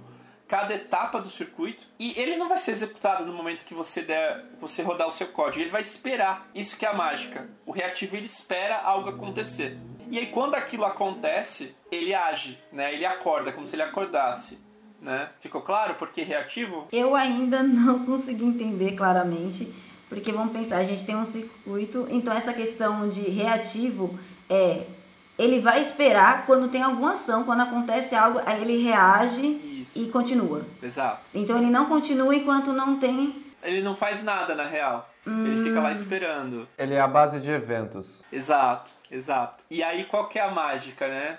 E aí vou indo pro Redux Observables, né? O Redux Observables, ele usa o RxJS, só que sabe a pista? O carrinho da pista, que é o, a- o evento que está acontecendo, né? Que está circulando, eles são as ações do Redux. Então aquelas ações que a gente falou, will do, ou do something, né? Eles são essas ações. Então qual que é a mágica? Olha só que legal. A gente tem a ação eu vou salvar o meu nome. O Redux, o que, que ele vai fazer? Ele vai mudar os estados internos. Ele vai criar o estado otimista, ele vai fazer o esquema lá e tal, ele vai criar fila e vai retornar um estado temporário. O RxJS vai ver a mesma, a mesma ação, não vai interferir, só vai ouvir. Viu aquela ação? Disparou o request. Quando tem o retorno desse request, esse trecho de código reativo vai colocar outro carrinho na pista. Então ele pegou o carrinho will, quando tem o retorno ele joga outro carrinho na pista. Olha, eu fiz ou não fiz, né? Ele vai colocar o carrinho verde de sucesso ou vai colocar o carrinho vermelho de insucesso. Então repara que o Redux Observable mesmo, né? A, a, a reação é bem pequena. Eu vi uma ação, eu mandei um request, joguei mais carrinho na pista. Ou de sucesso ou de insucesso. Ficou claro, Rê? Sim, então esse Redux Observable, ele só observa, vamos colocar assim, e, e toda vez que alguém tem alguma intenção, né, ele, ele manda um carrinho, vamos colocar dessa forma, né? Positivo ou negativo, vamos colocar assim, positivo ou negativo, ou mensagem de sucesso ou de erro. Vai juntando aquele conjunto de intenções. Vamos colocar que na pista tem um conjunto de. tem vários carros, né? De sucesso e de insucesso. Aí quem resgata aquilo é o reativo? É o que vocês É o falaram do. Redux. É o Redux, quem resgata. Vamos lá, vamos do início. O meu carrinho inicial é o que está lá escrito: Eu vou salvar o meu nome, né? Certo. Eu vou salvar o meu nome, ele vai tá na pista, ele vai chegar na linha de chegada, certo? E o que, que vai acontecer? O meu estado, isso, isso é síncrono, isso é na hora. N- não tem request nenhum, não tem resposta nenhum. E ele vai mudar o estado. Olha só, tal coisa chegou no final, então eu tenho um estado temporário, que é o meu estado otimista, certo? Certo. Só que quando ele tá na pista, o meu Redux Observable ficou: olha, eu tenho um estado que quer fazer um request. Então eu vou fazer um request. E tá fazendo request. Quando chega o retorno, esse mesmo pedaço de código joga outro carro na pista. E aí ele joga ou sucesso ou insucesso. Entendeu? E aí esse carro vai chegar na linha de chegada, vai mudar o estado de novo. Ou seja, pra. Putz, olha só. Não deu certo, volta o estado, não é mais esse sucesso e você precisa fazer alguma coisa. Ou, olha só, chegou o estado e agora você pode consolidar. Isso aqui é o real. Ficou claro? E quem faz isso é o Redux. Ou seja, não, peraí. A linha de chegada, a mudança, o carrinho passar pela linha de chegada e mudar o estado é o Redux. Ok. Mas quem, ó, quem injeta os estados, né? Quem, quem É o Redux Observables. Olha só, o segundo estado, quem injetou o primeiro estado foi você ao querer mudar o seu, o seu nome. Então você gerou um estado, você gerou uma ação, você fez uma ação que vai chegar na linha de chegada. Essa ação gerou um novo estado, que é o temporário, e trigou, né, disparou um request pelo Redux Observable. E o que o Redux Observable fez foi colocar outro carrinho na pista, entendeu? Outra ação na pista, percebeu? Isso ele, isso ele faz depois da linha de chegada. Mas eh, o usuário não vê porque a gente já adiantou com o estado otimista que for temporário. Beleza, entendi. agora. Exatamente. Então, na nossa arquitetura, o RxJS faz isso, né? Tentando simplificar, imagina uma corrida, aquelas corridas de é, que o cara corre com um taco na mão e entrega para o outro. Pensa exatamente assim: o, o cara lá deu um tiro, que foi a ação, o cara começou a correr, ele começou a correr e ele fez até o percurso dele e ele entregou o taco para o outro. Então esse percurso ele foi feito e ele foi realizado. Vamos pensar que é a sua primeira ação que ele tem a sua, vamos dizer, a- o seu estado temporário. Então esse cara devia correr até o, o- o ponto que o estado está ali salvo no temporário e ele entrega o bastão pro, pro outro carrinho, que era o que o, que o Lucas está falando. Só que agora a gente está pensando num cara correndo. Então aí você pensa que o outro cara tá, tá correndo e ele vai seguir a, o, o, percurso dele. E aí quando ele, te, ele, ele termina, ele, ele chega no, num processo que fala, chega em outro cara e fala, olha, essa é a resposta. Esse cara que é, é, o, é o terceiro corredor, ele fala, ah, beleza, tem a resposta, ele, ele continua correndo até chegar a, ao ponto final, falando, olha, terminamos, a resposta é isso, sendo verdade ou não. Sendo verdade, o, o, o, caminho deu tudo certo. Sendo mentira, ele tem que fazer mais ações para falar assim: olha, tem que, tem que corrigir, esse estado não é mais o, o real. Mas é basicamente um circuito. Como o Lucas estava falando, cada corredor tem o seu trecho que ele está fazendo. Então, um corre e fala: Olha, esse daqui é meu, meu estado temporário. Entrega, para o outro. Olha, beleza, vou correr para pegar a resposta. Então ele começa a correr, fazer o percurso dele. Ele, olha, essa daqui é a resposta. O outro vai lá e fala, beleza, vou, vou fazer isso daqui mergear no, no, estado global. Então imagina um circuito fechado em que ele, eles fazem esse, essa corrida. Não, mas os corredores, os corredores é legal. Eu gosto da ideia. Cada corredor pega o bastão, né, e faz a sua ação. Mas o que tem que lembrar é que quando dá o disparo, né, que seria a ação, tanto você tem a, o corredor que está fazendo a mudança de estado local, fazer geral temporário, quanto você já dispara também o seu request. Essas coisas acontecem simultaneamente, independentemente, né? Então tem que lembrar disso. Então seria uma corrida concorrente, então. Isso, exatamente, é bem concorrente, porque acontece ao mesmo tempo, né? Tipo, teve ação, tanto, tanto a, o reducer do Redux reagiu para mudar o estado, que é a linha de chegada, no meu caso, ou a passagem de bastão no seu caso, quanto o Redux Observable disparou. E a mágica do Redux Observable é que ele tem um retorno e ele só injeta uma nova ação. Mas isso é, é um bom ponto para notar que esse é o fluxo de informação do Observable, que a, a galera está muito acostumada com o Redux Saga, o Redux Duck, que ele vai fazer sequencial, que nem eu estava falando da, outra forma. No, no, no, seu caso, eles estão ocorrendo é, em concorrência, que isso é bem interessante. Ô Fábio, como é que foi lá no início pegar e encarar o RxJS e o Redux Observable? Cara, foi difícil. São muitas peças, né? É um quebra-cabeça muito grande ali. E a aplicação do Plandu também ela não é pequena. Então, me lembro que no início o Lucas me ajudou muito colocando os pontos né, que eu precisava. Olha, você vai agora fazer esse fluxo da aplicação ficar otimista. E agora ele colocava lá os pontos e eu ia pedacinho por pedacinho, né, resolvendo o problema até que eu conseguia terminar. E aí com o tempo aquela coisa ia foi entrando na minha cabeça e eu conseguia ir mais rápido. E agora eu tô conseguindo também ensinar para outras pessoas. Mas foi bem difícil, cara. Teve uma, uma curva de aprendizado aí, envolvendo não só o Observable em si, né? Que não é dos, das ferramentas mais simples. O, o Tank e o Saga são mais simples. Mas o Observable é bem interessante. Depois que você aprende, não é não é esse bicho de sete cabeças, não. É bem, bem legal de trabalhar com ele. Eu sou do time Saga, mas então por que, por que, que eu não deveria usar o Saga? Qual que é a, a questão? Eu já vi várias, várias coisas legais, né? Mas por que, que você acha que eu deveria, no próximo projeto, utilizar o Observable? Qual que seria o que? Eu não acho que você deveria usar o Observable no próximo projeto, já começa aí. Eu acho que o Observable é para um, é um cenário igual esse, que tem várias que precisa, ele, ele toda a parte otimista, né, numa aplicação mais complexa precisa de uma certa complexidade e de várias partes, né, móveis. E o Observable te dá o controle do circuito, eu vou dizer assim. Por quê? Ô, ô Ítalo, me fala um pouquinho quando a gente do que, que a gente costuma fazer com essas ações? Porque a gente falou o seguinte, a gente explicou que a gente disparou um carrinho, carrinho lá eu quero fazer, e aí fez um request que é assíncrono, e aí colocou outro carrinho na pista. Mas a gente não faz isso todo momento. A gente consegue brincar com todo esse circuito. Você consegue explicar?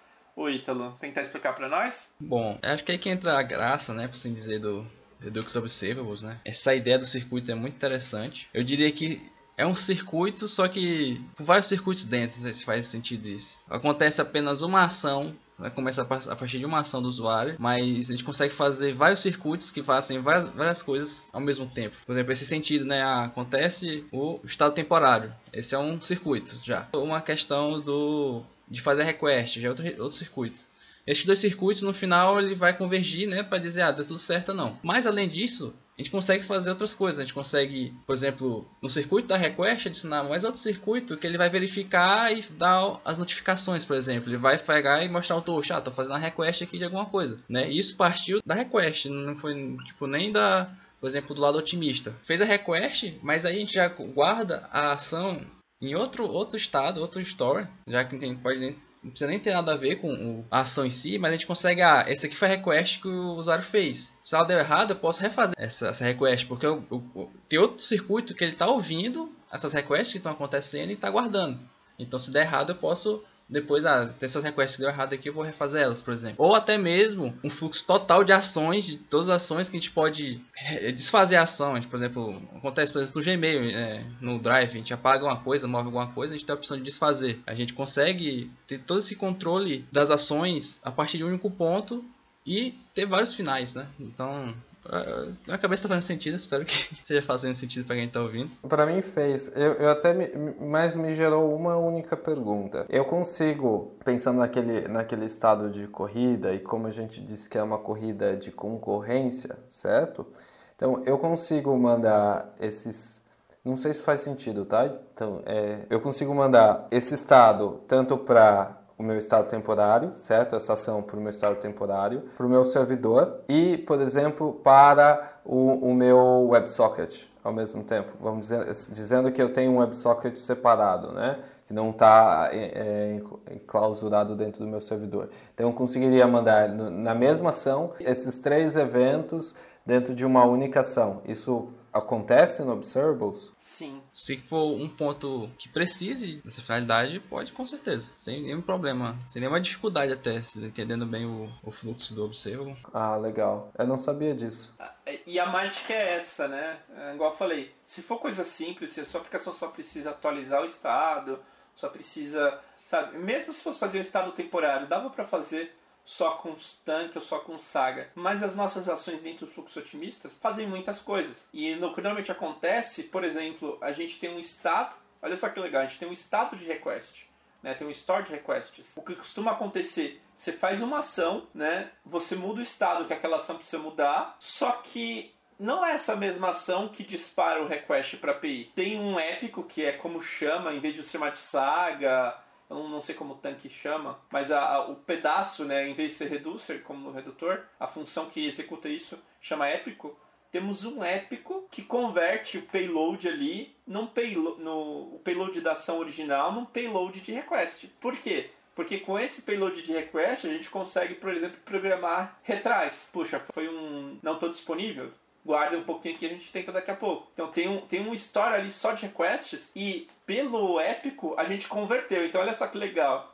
A gente falou que a gente pegava um, um carrinho que passou lá com eu quero fazer e convertia no request. Mas já não é assim. A gente pega um carrinho eu quero fazer, a gente olha, tá bom, qual cor é o carro, quem que é o piloto, tá, vamos montar outro carrinho de request e eu coloco na pista. E aí o que vai gerar o request é esse carrinho de request. E aí o épico de request vai pegar aquele cara, vai dizer teve sucesso ou não, vai retornar a request de, com sucesso. E aí o épico que tá ouvindo os requests de sucesso vai dizer, olha, qual foi esse request? Putz, qual é a ação que eu tenho que fazer agora? E vai disparar outro carrinho na pista. Então percebe que é uma transformação, igual o Ítalo falou, é uma transformação de circuitos, né? É um circuito dentro de circuito dentro de circuito. Basicamente, eu sou Noé e eu começo a mandar passarinho. Se ele voltar, eu falo que deu certo. Se não voltar, eu continuo mandando passarinho. Exato. Você pode fazer isso.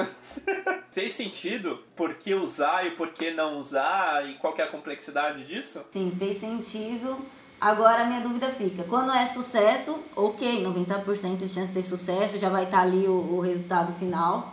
É, mas e quando não é? Né? Vocês falaram da questão da notificação e tudo mais.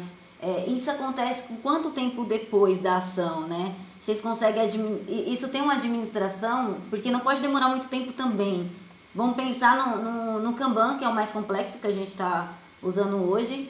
Cara, se, se, se o retorno for de insucesso, é, vai demorar muito para o usuário saber que aquilo não rolou, Porque imagina quantas coisas ele já fez, com um cenário perfeito, né? De que, cara, isso já foi, ele já tá em outro passo, já moveu aquilo várias vezes, já editou, já fez tal coisa. Quanto tempo isso demora? Isso demora muito para ter esse retorno do servidor e tal? ou não? Vocês conseguem mensurar isso em tempo, por exemplo, segundos? Conseguimos. A gente, por necessidade do destino, os servidores da aplicação que a gente trabalha para o nosso cliente fica lá na Alemanha, né?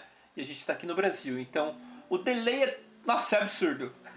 É tanto que o... Eu não sinto nenhum delay. Eu sei, você tá na Holanda, né, seu filho da mãe? Eu não sinto nenhum, não sei porquê. Mas pra gente é muito absurdo. Então assim, o delay é grande e acontece normalmente é o que? Uns chega a ser, às vezes, dependendo de quanto, quanto a lambda tá quente ou não, chega a um segundo, assim, bem claro. Você tem que esperar mesmo a coisa ter sucesso. Só que para esse fluxo o tempo é indiferente, porque a gente separa, isso é bem legal. Lembra que a gente falou que são várias intenções, né? A gente separa cada request com uma chave única. Então, cada intenção da, da pessoa, a gente dá uma chave o front-end que gera essa chave, que a gente chama de depotence key, que é uma chave de depotência, né? Que é idem é de repetição e potência de poder, é poder de repetição, né? Você poder repetir um request. Então, por exemplo, por que, que isso é importante? Digamos que deu timeout o request. Você fez o request, você mandou e deu timeout. O nosso front pode repetir esse request porque o nosso back vai entender que aquilo já foi. Se for processado, ele vai dar sequência. Ele, se for processado, ele vai só pegar a última versão e retornar. Se não for, ele vai fazer o fluxo completo. completo. E a gente usa esse depotence para chavear.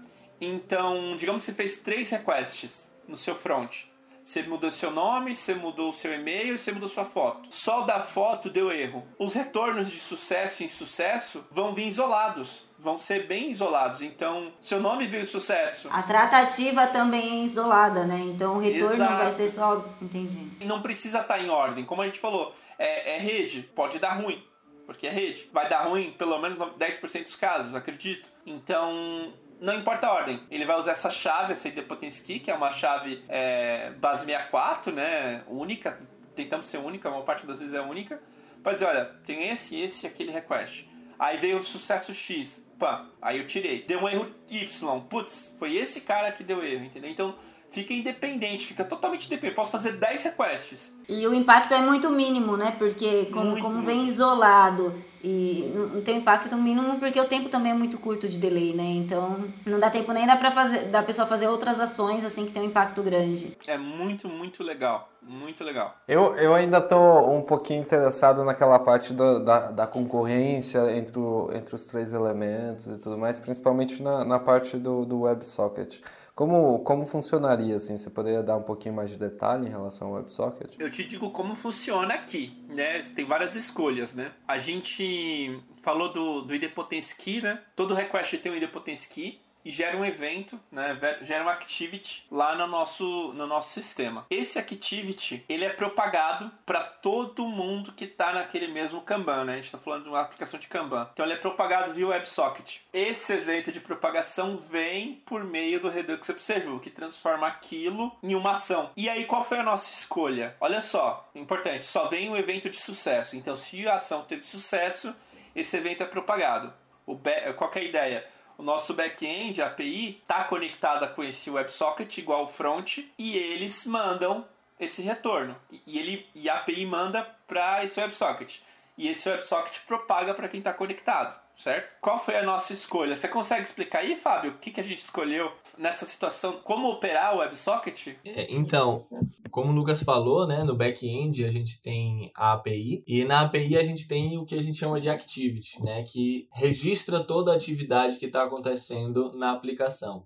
E aí, quando ele registra essa atividade, né, e processa essa atividade, seja um post, seja um patch, uma das coisas que ele faz também é enviar para o socket. E aí o socket recebe essa mensagem e propaga para todos os usuários que estão inscritos naquela sala. Então, se eu e o Lucas, a gente está acessando o mesmo Kanban e a gente está mexendo lá nas tasks, alterando de posição, mudando nomes, etc., é, nós dois estamos vendo as modificações que, que, que os dois estão fazendo. Então, se o Lucas move, uma, move um card de lugar, eu vejo essa modificação que ele fez e por aí em diante. Na verdade, o que é que acontece? É, esse activity, né, que existe na API, uma das coisas que ele faz Se a operação né, der sucesso no, na API, esse Activity vai mandar essa resposta para o socket e o socket vai propagar. Porém, se ela não der, é, se essa Activity não der, não der sucesso, né, essa operação não der sucesso, o Activity não manda para não manda para o WebSocket a, a resposta de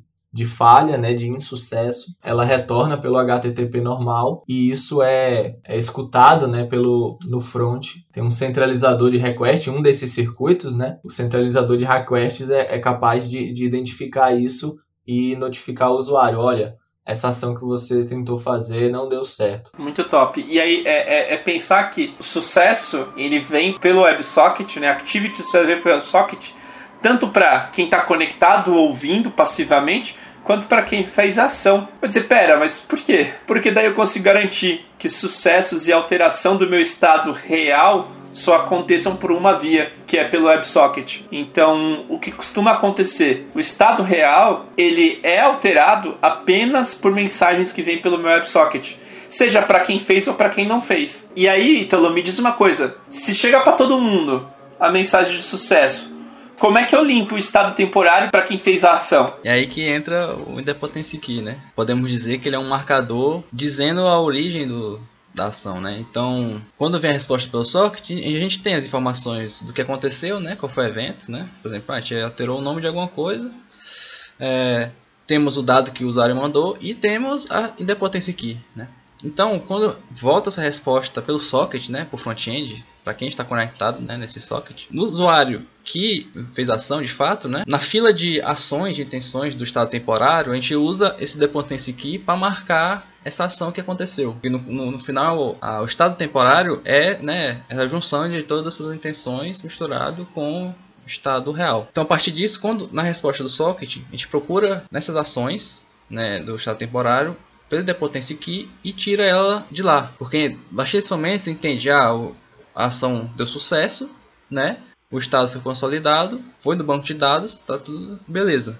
Então, é, a gente altera o estado real a partir do socket e além disso a gente tira também do estado temporário, né? dando o resultado que a gente espera. Ô Gui, qual que é a vantagem que você acha dessa, dessa nossa escolha? O que eu sinto depois de ter conversado e, de, e utilizando até o Plandu, eu acho que o, o, o ponto principal é a performance e aquilo que a gente conversou é, anteriormente em relação à experiência do usuário. Assim. A gente já testou aqui o, o WebSocket, tá? E quando a gente estava mexendo, é claro, aqui na Holanda, aqui a gente tem um pouco a, a, a, latência bem baixa. A gente fez um teste, né, é, usando aqui na Holanda uma máquina um do lado do outro com um cliente. E quando a gente fez esse teste, foi automático. Então assim que eu mexia o meu o meu card, eu já via diretamente e o cliente em menos de um segundo já via a, a, esse movimento do card indo para o outro lado. Então isso é bem interessante. A junção disso é, a, é o melhor item. E eu acho que o, o, principal ponto é essa, essa ideia de concorrência entre eles. E você, ficou claro como que funciona aqui? Eu vou falar uma coisa para você. Ficou claro, mas não me peça para explicar porque eu não conseguiria. Mas, mas ficou claro o movimento, assim, o, o, como isso acontece, sabe? As ações e as mudanças, a cada request, a questão do temporário pro, pro real e tudo mais. Então, eu gostei muito de como tudo funciona. Parece que se encaixa muito bem, sabe? Os processos e as dependências. Isso que é legal, vocês utilizam várias coisas, né? Igual tem o Redux, o Redux Observable, tem toda essa questão otimista e, e, parece que tudo se encaixa muito bem. Então eu acredito que na prática, por isso que eu acho que é a dificuldade do explicar, né? Na prática, isso é bem mais simples do que eu falar o que acontece. Tanto é que eu, eu já lanço um desafio aqui. Eu acho que a gente poderia pensar num, em um post para a galera, para a gente lançar no LinkedIn, é, de forma figurativa, mostrando esse circuito, esse processo, sabe, de, de uma forma bem, bem figurativa para a galera entender um pouco. Eu acho que isso seria legal quem está vendo o podcast depois ir lá acompanhar. E eu acho que o desafio vai para o Ítalo e para o Fábio aí pensar em algo nesse sentido, porque a gente consegue imaginar melhor, sabe, como isso acontece, não só no código, mas de forma mais, mais real para quem não mexe no código, saca? Eu acho que, que é isso. Mas ficou bem claro, Lucas, eu acho que vocês pegaram pontos muito bons, assim, eu acho que deu pra gente entender muito bem aí como funciona. Sim, sim, sim. É, o que eu queria só reforçar, nossa escolha de o sucesso sempre vir pelo WebSocket e a gente ignorar o sucesso do request tem dois motivos. O primeiro é a complexidade. Porque complexidade não só se você ter várias partes. É você ter duas partes que fazem a mesma coisa. Imagina você ter dois códigos que processam o sucesso. Ah, o processo o sucesso aqui do, do WebSocket e processa o sucesso de quem fez o request. Isso é a complexidade que machuca, né? A complexidade que a gente está falando aqui é uma complexidade benéfica, entre aspas, né? ela nos abre possibilidade de fazer muitas coisas. A parte de você abrir possibilidades, né? Igual a gente falou, a gente pode retentar os requests. A gente tem uma parte lá que pode retentar requests que deram errado. A gente pode plugar outras coisas lá, como offline first, igual o Gui falou. Tipo, putz, faço aqui, crio uma salvo no meu local storage, e aí quando tiver conexão eu mando tudo. A gente abre possibilidades com a complexidade que a gente criou usando, criando esse, esse otimista. Mas se eu coloco duas partes do meu código para fazer a mesma coisa, eu tenho um problema, porque aí em algum momento eu vou evoluir uma parte e eu vou deixar outra parte de fora, né? E aí tem um princípio, você quer falar um pouquinho, Ítalo, de um princípio que a gente costuma sempre relembrar? É, é a questão, né, de ter só uma fonte de verdade, porque pensando nesse cenário de a gente esperar tanto a resposta do, da request, tanto do socket, né? A gente teria que tratar os dois, né? E quando seria que teríamos que tratar? Então é, é adicionar uma complexidade que nem precisa, né? Então a gente simplificando para não toda resposta de sucesso vai ser no socket. Já resolve muitos problemas e já alinha, por exemplo, com a lógica do real time, né? Essa questão de a gente receber as ações em outro cliente, né? Com certeza. O que vocês acharam? Olhando agora, Gui e Rê, o que vocês acham disso, assim, tipo, dessa, vamos dizer, engenhosidade por trás do otimista. Eu acho incrível, eu acho fenomenal, assim, eu acho que é, é muito louco, porque assim, pra, pra gente parece muito, muito, muito complexo, e é, não tô tirando a complexidade, mas é, é incrível como isso foi pensado para ajudar, sabe? Como isso foi pensado para a gente ter isso de forma mais simples. Então a gente complica para simplificar. Isso é muito maluco, né? Mas você pensando no, numa aplicação, isso é perfeito e é o que a gente vai precisar cada vez mais. Então, eu estou muito feliz em saber como isso acontece, né, por baixo dos panos e, e como é complexo tudo isso. Mas, ao mesmo tempo, eu, eu fico mais feliz ainda em saber que esses meninos, o Ítalo e o Fábio, estudou isso, conseguiu aplicar isso e, e muito da, de parte disso foi do Lucas saber liderar, né, passar isso aos poucos, porque aqui vocês estão recebendo no podcast uma chuva de informação mas os meninos, para chegar até esse ponto de, de, passar esse conhecimento, foram, foram aos poucos, né? Foi aquela coisa, foi passado pedacinhos da, da problemática para chegar até isso. Então, não, não, é algo que você vai conseguir de uma hora para outra, senão não vai. Eu acho que a cabeça das pessoas estão tipo igual a minha, sabe? Explodindo, assim, tipo, várias possibilidades. Onde eu aplico, como eu aplico, sabe? Então, é um mundo muito maravilhoso, mas que, que tem que ter muito cuidado e foco para conseguir estudar e, e, analisar onde de fato é, é, necessário trazer essa questão otimista e, e, onde, cara, eu posso simplificar essa questão otimista, porque vocês falaram um caminho, um caminho que foi escolhido pela, pela Badico em uma aplicação, mas tem outros, né? Igual o, o Gui também comentou aí, tem, tem outras coisas além do Redux Observable, então é, tem outras opções e tudo depende e varia de acordo com a aplicação.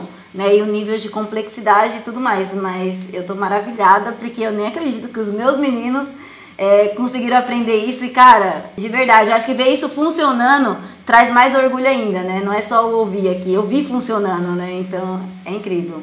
Parabéns, meninas, demais. Top. Genial. Cara, é realmente muito louco, né? Porque eu, eu vi o processo, né, de, de sendo feito, as decisões. Na verdade, o Plandu até é meu MVP, né? Que é igual a quem tá tocando é, é vocês e tal. E, cara, para mim é muito louco. Eu não imaginava, assim, tudo, tudo que, que seria feito. A gente tenta, de, de certa forma, trazer toda essa complexidade de uma forma simples. E depois, principalmente agora que o Fábio e o Ítalo tá vendo isso todo dia e tudo mais, para eles é algo mais simples assim. Eles já sabem onde está cada coisa. Às vezes pode até não não pensar no momento que está fazendo a fundo o que, que é aquilo, ah, o fluxo blá blá blá e tal, tal, tal. Mas, de qualquer forma, é, eu pelo menos não sou assim, né? Eu não fico dando nome aos bois, esses nomes é, bonitinhos, ah, é o fluxo otimista e blá blá blá basicamente é um fluxo e tal. E eu, e eu tenho assim, mas é uma questão que você vê a, a complexidade de tudo, né? Depois que você coloca, putz, isso realmente é complexo. Mas a gente tenta trazer, e quando a gente está trabalhando, de uma forma mais simples para a gente até entender, né? Por isso que eu gosto de fazer as analogias e tal. Mas para mim é incrível e até hoje esse podcast eu aprendi, é, por exemplo, o Observables, a gente já conversou várias vezes, mas eu não tinha a visão dele assim tão tão linear, eu acho, do, do que qual era o fluxo, como ele funcionava. Essa, para mim essa questão da concorrência dele ficou bem, bem clara e até as, as vantagens. Para mim é bem legal e eu estou bem feliz com o trabalho feito. Massa. Top, top. E vocês, meninos, que fizeram parte disso, o que, que vocês acham? Assim, vendo tudo isso e vendo essa o pano que deu, né? A gente já disse que o assunto vai dar pano pra manga, a manga que formou no final. O que, que você acha, Fábio? Como eu já falei outras vezes, em alguns espaços internos, é, a oportunidade é muito incrível né, de trabalhar com uma coisa rebuscada, né, vamos dizer assim, e, e, muito interessante também. Então, a oportunidade de aprendizado é muito incrível. Top, não, animal. E você, Italo, o que, o que, que você acha disso tudo aqui? É engraçado, né? A aplicação toda não está otimista, isso tem que ficar bem claro. A gente constrói aos poucos, né? A gente vai pegando pedacinhos e colocando nesse sistema, né, nesse fluxo. Mas de tudo que você viveu até agora, Ítalo, assim, você acha que, putz, valeu a pena? Qual que seria a sua resposta para isso? A primeira coisa é que, assim, pegando assim, no ponto de vista assim mesmo, de desenvolvedor mesmo, cara, assim, é, é, é chega a ser lindo, assim, as coisas funcionando tudo junto. dá um, é um, dá um prazer muito grande. Tipo, ter participado da construção disso, entender como funciona, é, é, muito legal. E, tipo, pegando o resultado inteiro, né? É isso que o Gui falou, né? Que o valor que foi entregue ali, por causa desse fluxo otimista, né? O cara, né? O cliente poder mexer de um lado para o outro e o conseguir ser instantâneo, por assim dizer, né? A modificação, refletir em outros clientes. Isso acho que é impagável, né? A sensação mesmo, assim, o orgulho que dá no final. Muito top. Muito top. Bom, eu vou dizer pra mim, tá? Todo esse fluxo tá na minha cabeça, acho que há uns três anos atrás já, mas eu nunca tinha tido a, a, oportunidade de implementar, né? E quando a gente começou a ter problemas, né? Esse problema de arrastar o card e tudo mais, era o tipo de problema que ia ser resolvido por um negócio desse. E o Gui, desde o início, tinha conectado o MVP dele, né? Que era o plano original a um socket. Eu falei, Gui, eu acho que a gente pode tirar sucos melhores desse, desse produto, sabe? Vamos deixar mais simples o socket, vamos fazer com que a gente torne o todo mais poderoso, né? E cara, assim, de verdade, eu mexi pouco no código, acho que eu não mexi nada na real no código. Quem executou foi o Ítalo e o Fábio. E eu posso dizer, cara, foi incrível ver tudo funcionando juntinho, sabe? Porque tava claro na minha cabeça, mas é, eu sempre falo, o plano é sempre ótimo, mas eu quero ver na realidade. E quando a gente vê isso funcionando, cara, para mim foi muita felicidade. E, e, é um orgulho poder vir aqui e falar sobre isso, sabe? E dizer, cara, dá certo, deu certo, é uma coisa muito, muito da hora, sabe? E escala, não só escala porque aguenta requests, mas também porque permite a gente crescer, evoluir, né? Foi uma coisa que a gente colocou na ferramenta que vai nos dar a possibilidade de fazer N coisas na frente na ferramenta, né? Então isso é muito, muito legal. E, enfim, para mim é um dos acertos aqui como Badica, eu acho. E é muito da hora poder falar sobre isso. Por isso que eu tava tão empolgado. Vocês sentiram lá no início. eu sou empolgado, o Gui, Gui sempre fala, você é empolgado, né? Enfim, tô muito, muito feliz. E muito obrigado você ficou até aqui. Vamos pro próximo trecho. E agora, vamos começar agora o, o trecho de, de, perguntas, né? É, geralmente nesse, nesse trecho a gente traz uma, uma pergunta e, e, debate sobre ela. Essa pergunta pode ser tanto enviada por vocês ou, ou alguém que, que esteja aqui como convidado traz essa pergunta para gente. E hoje quem trouxe a, a pergunta foi o Ítalo. Ítalo, qual que é a pergunta de hoje? Bom, galera, a pergunta que eu vou trazer, né, ela é um pouco sobre o início de carreira, né? Uma pergunta pertinente para quem, começa, quem quer começar no mundo de programação ou, ou quem já está começando, né? E a pergunta essencialmente é o que, que, eu devo fazer, né? Quais são os caminhos da pedra para conseguir uma oportunidade na área, seja um emprego, seja um estágio, né? Quem está presente aqui no podcast, né? É, são várias experiências diferentes, né? Vários contextos. Né? Cada um teve seu motivo para começar, cada um começou de um jeito né, no mundo de programação, né? Então seria interessante é, ver esses pontos de vista, né, para quem acabou de começar, né, como eu e Fábio, ou quem já está há muito tempo já aí na, na caminhada, né, o que que, o que que fez a gente chegar onde a gente está, ou o que que a gente pode ter feito, etc, né. Então, Gui, você que já está na Holanda, você fez faculdade, né, formado, fez mestrado, se não me engano. O que, você diz aí, né? Quais são os caminhos da pedra? Cara, eu acho que de todo mundo que eu conheço e até mesmo eu, assim, eu acho que o caminho da pedra, eu acho mesmo que é o, é o sangue nos olhos e ter um, um, plano ali do que você, o, aonde você quer chegar. E referencia muito até a, o podcast, a palestra que a gente fez na, na, na Badico Spaces e, e, tudo mais, porque eu acho que assim, no, no meu caso, eu nunca fui um, um, dos melhores alunos no ensino médio e tudo mais, e programação e computação era algo em que eu gostava e me sentia é, bem ali fazendo, né? Não era algo como no ensino médio que muitos jovens e adolescentes não se sentem bem, né? Não se sentem felizes ali. E esse, para mim, foi, foi o momento que eu falei, pronto, eu que nunca fui bem, bom em nada, né? Eu que não me sentia bom em nada, né? Eu gosto dessa área e, e para mim foi como eu seria muito bom nisso.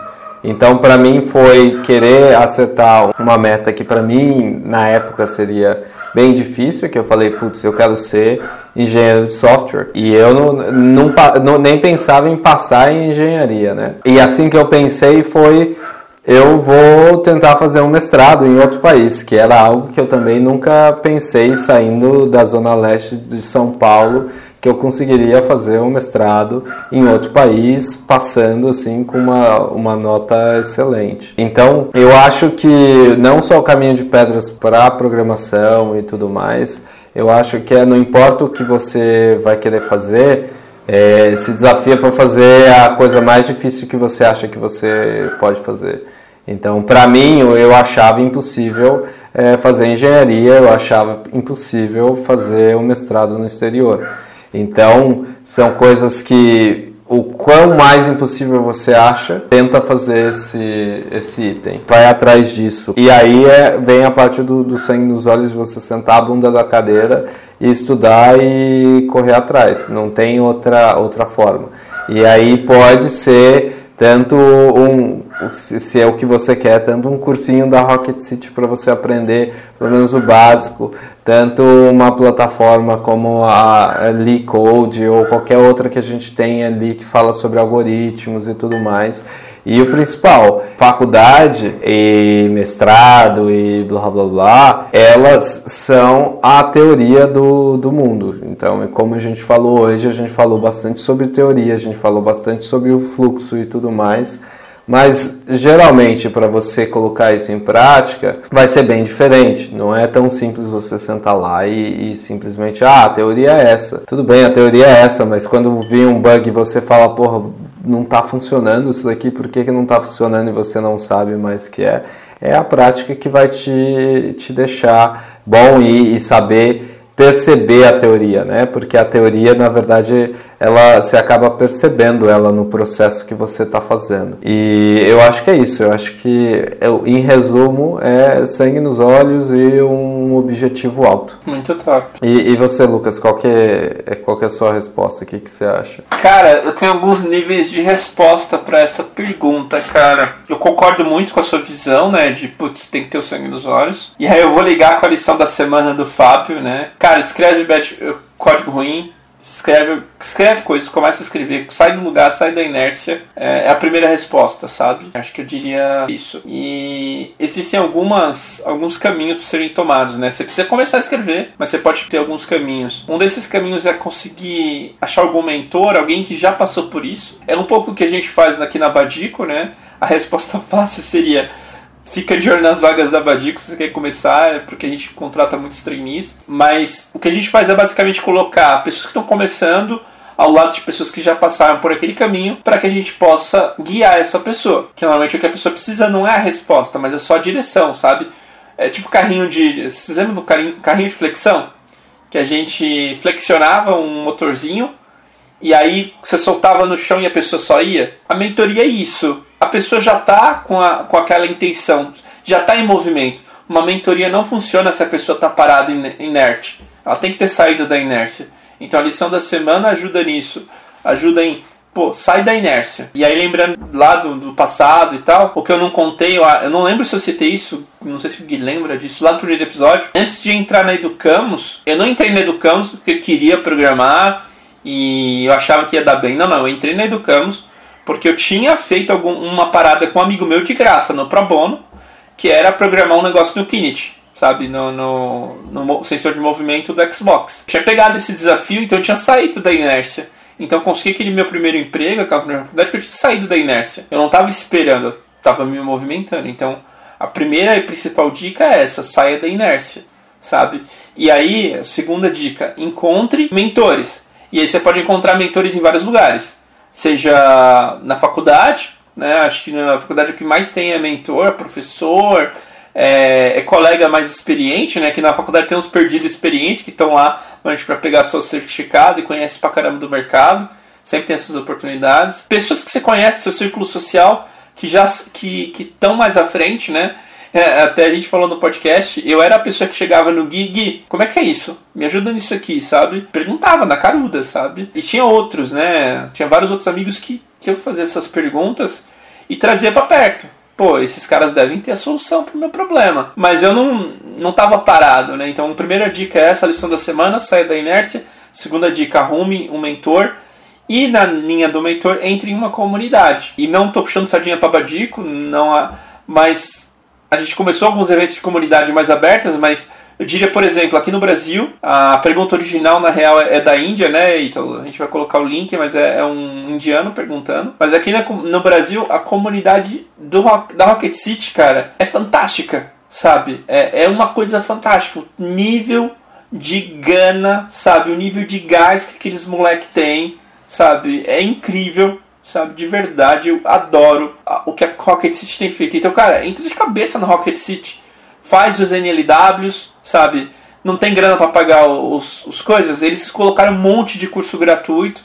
Tem, acho que uma. A última vez que eu vi, parece que eram 80 horas de curso gratuito para quem está começando, sabe? Comece a estudar, tenho certeza. Se for do gás, fazer conexões com a comunidade, arrumar um mentor, rapidamente você está conseguindo entrar no mercado, sabe? E aí, faz sentido? Tudo isso? Cara, faz sentido. Tanto é que tanto você quanto o Gui pegou o que eu ia responder, né? Eu só vou complementar, né?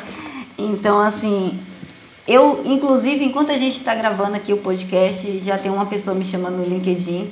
Praticamente todos os dias tem uma ou duas pessoas que estão tá iniciando carreira que me manda, ah, o que, que você me orienta, como que você, né, quais os caminhos, o que, que eu faço, né, eu, eu quero trabalhar com isso, eu estou estudando, e o que, que eu faço? Eu acho que é uma dúvida muito comum, né? E eu já estava escrevendo aqui para a pessoa para responder e vou aproveitar o gancho.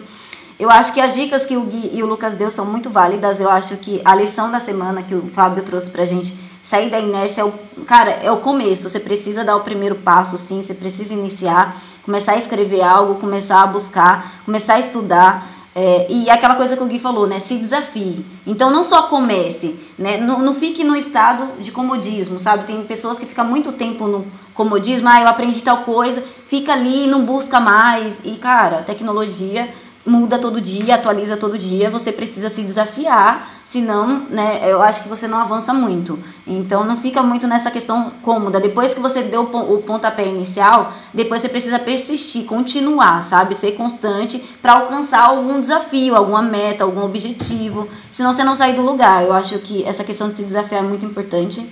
Eu indico para todo mundo que me pergunta as comunidades, né? Como o, o Lucas falou, Rocket City e tudo mais, é importante. A, a Abadico está criando uma coisa muito espetacular, então acompanha a gente.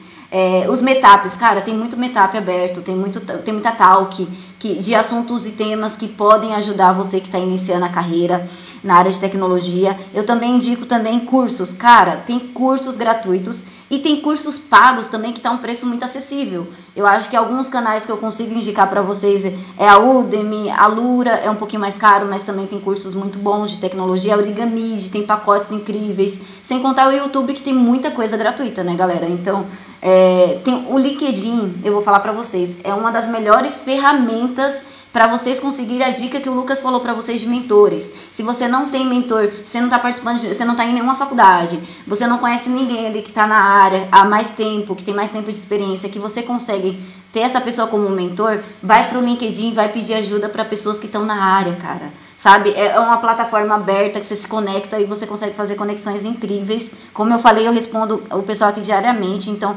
pode perguntar não só para mim, mas todo mundo que está nessa área de recursos humanos e tudo mais vai estar tá aí, ou pessoas que já têm experiências na área. A galera quer ajudar, sabe? A galera quer se tornar mentor também. Então, todo mundo precisou de um mentor e não tem problema nenhum em hoje ser mentor de alguém, sabe? Então, pense nisso. Não tem orgulho, muito pelo contrário, peça ajuda, sabe? E uma das coisas que eu gosto sempre de falar, na área de tecnologia, não adianta apenas estudar, não adianta apenas ter mentor, não adianta apenas seguir comunidade, participar dessas coisas e não de fato praticar algo, sabe? Porque o que, que eu vejo? Eu vejo muita gente na área que está iniciando na área de tecnologia que está estudando, faz projetos em paralelos exatamente iguais ao projeto do curso, sabe? Exatamente iguais aos projetos daquela aulinha que você está assistindo no YouTube. Isso é legal? Sim, você está praticando. Mas o que é melhor ainda é você fazer projetos pessoais, sabe? Você precisa ter algo no seu GitHub, certo? Você precisa começar a ter portfólio. Você precisa chamar a atenção de, de, de recrutadores. Como que você faz isso? Iniciando projetos. Né? Então, para iniciar, não pega só um projeto de um curso que você está fazendo exatamente igual a quem está te ensinando. Pega projetos pessoais é, da sua comunidade, eu digo física mesmo, sabe? De pessoas à sua volta, familiares, parentes, gente que está aí com algum negócio, tem alguma dificuldade. Tenta ajudar essa pessoa fazendo alguma aplicação para ela. Pode começar com algo bem simples. Por quê? É, é, é no simples que você vai atuar, vai fazer bem feito, vai adquirir experiência e você vai ter aquilo como projeto que você consegue apresentar que você fez, mesmo sem estar trabalhando, sabe? Então é um bom ponto de partida, né? Eu acho que isso resume muito bem essa questão de quem quer ter um pouquinho de portfólio. Faz isso, sabe? Parece que você está perdendo no início porque você está fazendo, mas você está ganhando, você está ajudando alguém e ao mesmo tempo você está tendo retorno de experiência, sabe? Você não está fazendo apenas uma coisa idêntica a todo mundo, sabe? Ah, fiz o curso e estou fazendo uma aplicação idêntica, sabe? Não, busca coisas diferentes, porque você não só vai aplicar o que você está aprendendo, mas você vai ter desafios ali que você vai ter que buscar outras fontes de como resolver e de como aplicar no código, sabe? Eu acho isso bem importante. E eu acho que é isso, eu já falei bastante. Mas, galera, eu acho que tem muita coisa aí na internet gratuita que vocês podem aproveitar e absorver. Mas eu queria ouvir um pouquinho também do, do Fábio. Fala aí, Fábio, pra gente. O que, que você acha aí dessa pergunta? O que, que você recomendaria para essa pessoa? Então, é, tentando não ser repetitivo, eu acho que as contribuições aí já foram bem certeiras, puxando um pouco disso que a Rê falou, né, de tentar fazer alguma coisa que esteja mais próxima de você, né, é, talvez aqui um, uma, um conselho mais prático e que foi o que funcionou para mim, né? Eu tô terminando um mestrado numa, na área de engenharia agrícola. Eu aprendi programação durante esse mestrado, como? Resolvendo problemas relacionados à minha pesquisa, entendeu? Eu tinha, eu tenho, né, um projeto de pesquisa e eu tinha alguns problemas, eu tinha um montoado de dados e arquivos para lidar. E eu é, resolvi fazer um projeto que ia me ajudar nisso especificamente. Eu fiz em Python, na época não tinha nada de web, era completamente offline. E desenvolvendo isso eu é, contribuí com open source, eu aprendi uma série de coisas, eu aprendi é, orientado a objetos, enfim, aprendi muito, muito mesmo.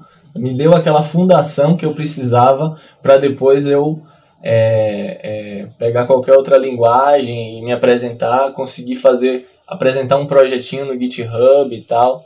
Então, foi isso que eu apresentei também na entrevista aqui para a Badico, foi sobre esse projeto, sobre essa experiência que eu conversei. E foi essa experiência que eu pude apresentar. Então, o que eu queria trazer era isso, de conseguir elencar talvez, ah, eu tô sem tempo, já tenho uma outra obrigação, enfim, talvez tenha coisas próximas de você que sejam problemas e que com programação você pode tentar resolver e com isso você resolve o seu problema por um lado e por outro você aprende programação, desenvolve algumas fundações que são super importantes. É isso aí, foi o que deu certo para mim. Top, animal. É, e você, Ítalo, fala aí um pouquinho. Cara, muito boas respostas, né? Pensando no meu cenário, assim, o que eu poderia falar, a primeira coisa é o foco, assim, pensando assim, no mundo de programação isso é meio difícil, né? Porque é muita coisa e tipo ter um objetivo, um objetivo claro no que fazer, no que, no que escolher. Né? Isso é, isso é bem complicado. Então, umas coisas que me ajudaram é, é justamente o foco. Teve um momento, por exemplo, quando começou a pandemia, eu tipo, ah, não, agora eu vou estudar JavaScript, é isso aí. Comecei a entender como funcionavam as coisas, né? Fiz as NLWs também, posso dizer que a Rocket City é, é grande contribuidora aí para onde eu estou hoje, né? Não cheguei a fazer nenhum curso pago deles, mas os, os conteúdos gratuitos deles são, são muito, muito bons. E outra coisa é conexões, eu acho. As conexões são muito importantes também. É, o LinkedIn é incrível para isso, né? Chega tanto nessa parte, né, de da mentoria, procurar mentores, né, que vão te dar algumas ideias. É, e também na questão de realmente conhecer pessoas que possam te ajudar, que possam te indicar. E, por exemplo, é, hoje estou aqui na Badico justamente por uma conexão. Eu tive uma experiência em outro trabalho e ela me conhecia, já tinha trabalhado juntos e isso funcionou. É, pensando assim, em ponto de vista de primeiro emprego, é aquela coisa: portfólio, faça, pratique. Não pense em fazer tudo perfeito, só faz, né? Faça código ruim. Mostre que você está ali aprendendo, né? O, eu gosto de falar, né? não, não falo muito aqui, mas pessoas que são perto de mim, cara, tenta deixar o, os commits lá do GitHub lá tudo verdinho. Se você estiver fazendo isso, já, já é bacana, já. Mesmo que não tenha nada pronto, não tenha nada completo, mas se tiver pelo menos uma coisa que dá para mostrar e, tá, e você tá mostrando que tá aprendendo, acho que isso já vale muito. Basicamente é isso, né? Não, ter consistência, não desistir, porque é realmente difícil, né? Não vou dizer que é fácil manter a consistência, né? Mas eu digo que, que o, o outro lado é, é muito bom. Então, vale a pena todo esforço. Top. Animal, animal as respostas. Animal a pergunta e tudo, muito obrigado. Vamos dar sequência então. Chegando ao finzinho do nosso episódio, né, galera? Ficamos devendo só as indicações e ah, o framework de melhoria contínua. Bom, temos as indicações, basicamente é só pontuarmos o que a gente já falou no meio do episódio, né? Trazer cada um, cada um tem uma pequena indicaçãozinha. Ô, Ítalo, o que, que você tem para nós hoje aí? Bom, pegando aí o assunto principal da conversa, né, que a gente falou de interfaces otimistas, né? Bom, no início, quando o Lucas apresentou, né, a ideia pra gente, como a gente ia fazer, como funcionava e tal, bastante conceito, né, e a questão do, do fluxo em si, a gente pegou de um vídeo que ele nos mostrou para mim, o Fábio, né, lembro até hoje a gente vendo esse vídeo junto. esse vídeo é o, tá no YouTube, é uma palestra do Lee Byron, né, que se chama Immutable Interfaces, que ele ele fala, né, da todo esse fluxo, né, para ser otimista, etc, os porquês, né? Ele fala vários outros conceitos, né? Ele passa por cima até do GraphQL, é um vídeo muito massa. Aí fica aí a indicação. É, eu, eu, acho que o mais legal desse vídeo é que ele não, ele não fala de implementação, né? Ele fala só dos conceitos mesmo, né? Tipo, não importa a implementação, importa o conceito, muito top. Gui, qual é a sua indicação do, do, episódio aí? Eu já fiz essa, essa indicação antes, mas eu acho que como eu mencionei ele no, no episódio, eu vou é, indicar ele no, novamente, o Projeto Phoenix. É um livro bem legal, é uma novela na real, e, e é bem fácil assim, de escutar e perceber, só que você tem que estar tá atento eu acredito as informações assim, não pensar só como uma novela entender o que está entre linhas ali, porque eles não falam é, diretamente, mas é uma novela bem interessante. Muito bom, muito bom. Adoro esse livro. Esse livro, todo mundo que começa a andar no caminho aqui de liderança, no Abadico, que diz, olha, eu quero traçar o caminho de liderança, eu mando ler esse livro porque entender as entrelinhas, né? Porque é um livro que ensina muito pelas entrelinhas. Exato. É a chave, assim, para uma carreira de sucesso como líder de tech, né? Fábio, o que, que o senhor tem para nós aí? Então, é, uma das indicações de hoje, a galera já falou bastante aí, mas é a Rocket City. É, eu fui aluno da Rocket City e consegui aproveitar bastante. Acho que ali foi o meu primeiro contato com o web que eu tive e dali mesmo eu já consegui já consegui entrar na, na Badico, já consegui minha primeira oportunidade né, no mercado. Nem cheguei a terminar o, o curso, para falar a verdade. Cheguei no fim, mas não cheguei a terminar. É, então é isso. Acho que há um monte de conteúdos gratuitos que eles disponibilizam, mas ainda assim também a parte paga deles vale bastante a pena. É, recomendo a todo mundo que tiver interesse e possibilidade. E deixando claro, uma coisa que é bom anotar, eu vou, dar, eu vou mandar minha recomendação. A minha recomendação é publicidade gratuita, porque não pagaram. A Rocket City não é gratuita, porque, cara, o tanto de, de coisas boas que Rocket City, Rocket City nos deu, sabe? É, e eu falo isso por meio das pessoas, né? Fábio passou por lá, o Ítalo, O El já fez algum, algumas NLWs lá, o Yuri tem, fez, comentou sobre NLWs no último episódio. Então, e assim, muitos candidatos, a Rede também pode confirmar, muitos candidatos vieram pela comunidade da Rocket City. Então, é, é gratuito, não estamos recebendo, mas na real a gente só está pagando de volta o que a Rocket City já nos proporcionou como empresa, né? Então, ela já nos proporcionou e a gente só está retornando de volta. E aí vem a minha, a minha recomendação, é algo parecido com, com a Rocket City, é Origamid. É, é uma plataforma de cursos também, né? Só que tem uma comunidade também por, por trás, mas é um pouquinho menor.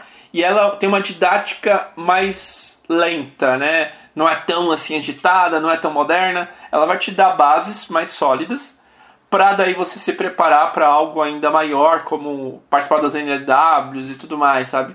Tem cursos lá, por exemplo, de UX básico. Não para você se tornar um UX, mas para quando você for fazer interfaces, você pensar nisso, sabe?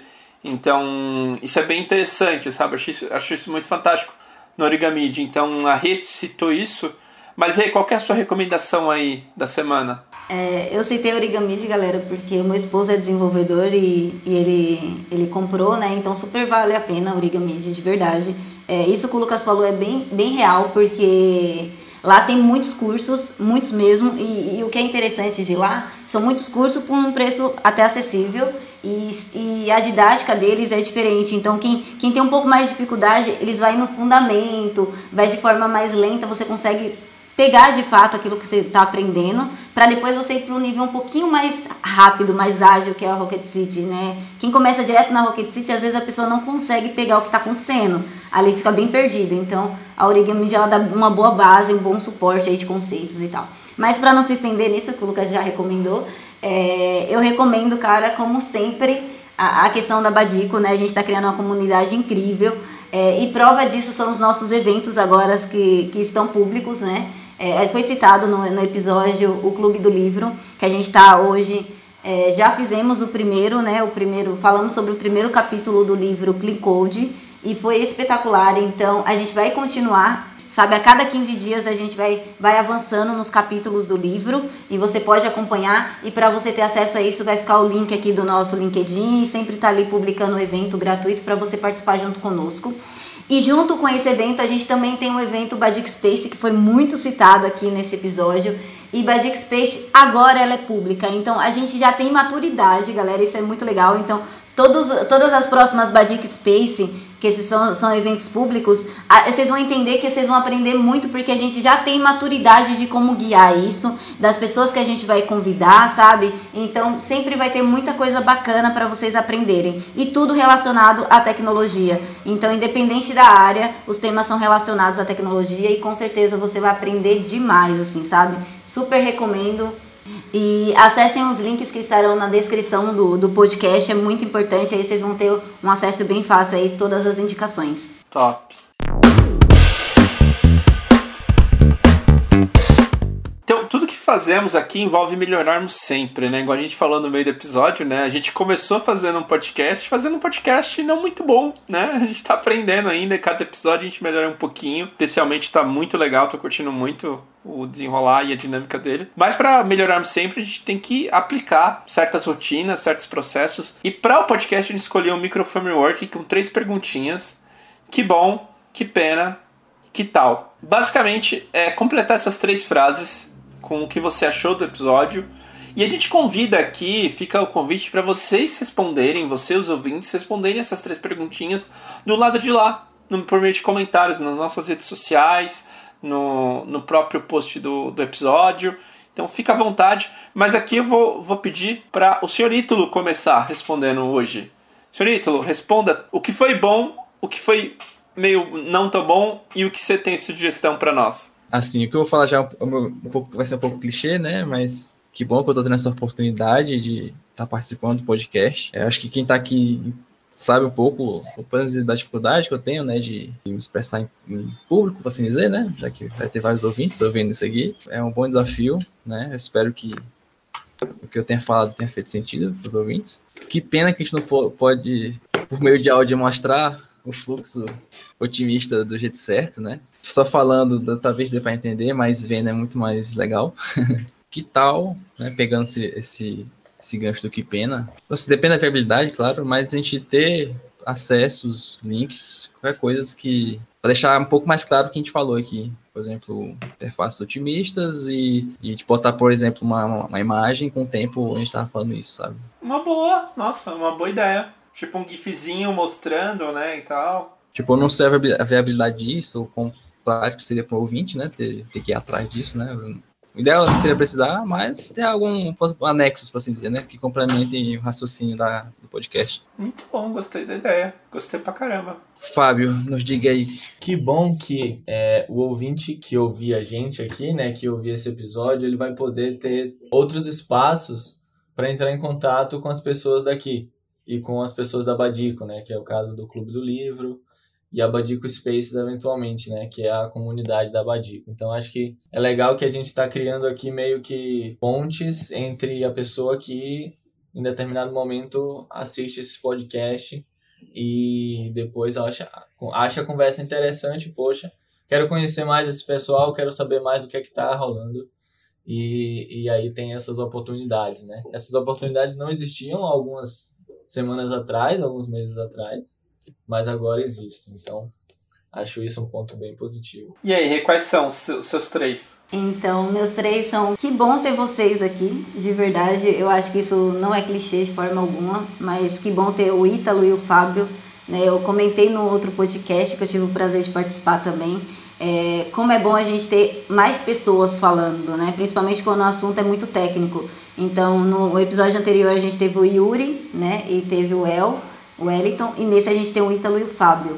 Então, que bom que os meninos, né, o, o Guilherme e o Lucas aí, que, que sempre estão aí conversando e tal, que bom que eles chamaram para o podcast mais pessoas. E quando é assunto técnico, tem bastante gente para trazer insights diferentes e visões diferentes, isso agrega bastante. E o bate-papo fica bem, potencializa muito o aprendizado, né? Porque são várias pessoas trocando e tirando dúvidas. Então, que bom que esse espaço teve com essas pessoas incríveis, que é o Fábio e o Ítalo. Tenho um prazer imenso de ter, trabalhar com eles. São meninos fenomenais. Então, que bom que a gente está aqui. É, que pena, que pena que ainda é uma dúvida tão constante aí para a galera que está iniciando, né?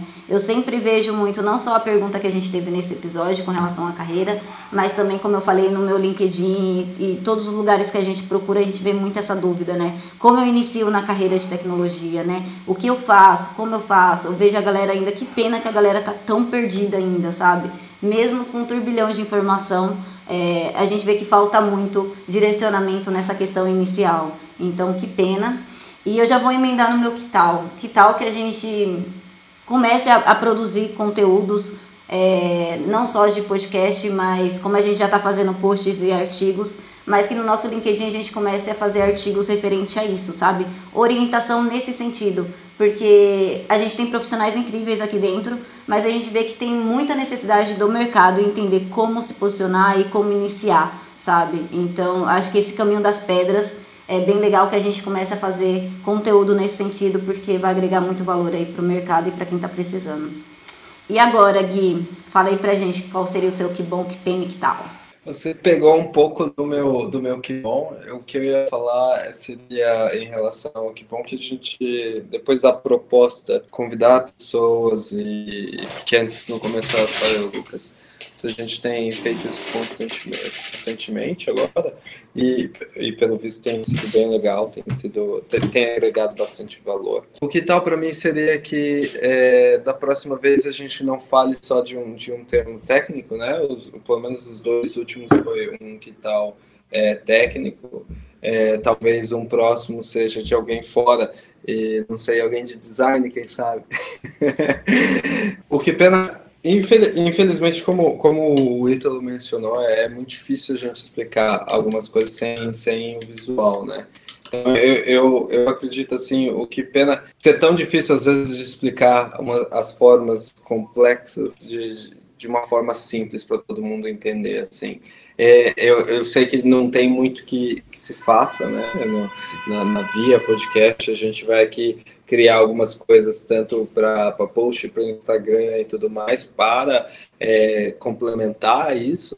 Mas eu acho é, é, que pena porque às vezes é tão difícil é, explicar esses, esses key factors de uma forma tão simples. A gente tenta fazendo analogias e tudo mais, mas eu acho que, que é o maior que pena. Animal. E você, Lucas? Que bom, que tal, que pena? Cara, pra mim o que bom vai parecer clichê também, né? Sempre fica um pouquinho clichê, mas esses garotos acreditaram na minha visão lá atrás, né?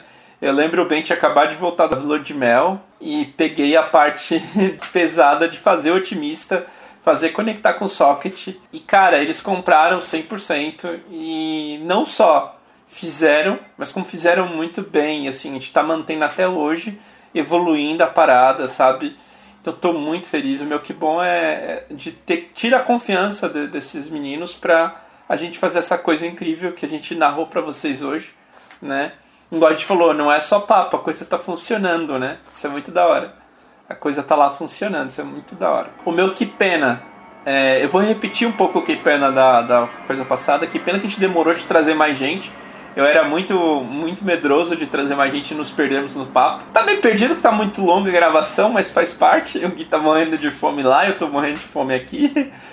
então, tá, tá, tá mosquitos. O meu que tal é a gente talvez levar o podcast para um próximo nível. Fazer uma gravação ao vivo em algum, alguma plataforma de live, alguma coisa assim, sabe? Mas eu acho que é, é uma um, um próxima etapa aí da gente fazer alguma coisa live e tal, trazer mais gente pra, pra conversa. Mas é isso, galera. Quero agradecer a todos aqui. Obrigado, Rê. Obrigado, Gui, por estar esperando aí. Obrigado, Fábio. Obrigado, Ítalo. E até uma próxima, galera. Tchau, tchau. Tchau.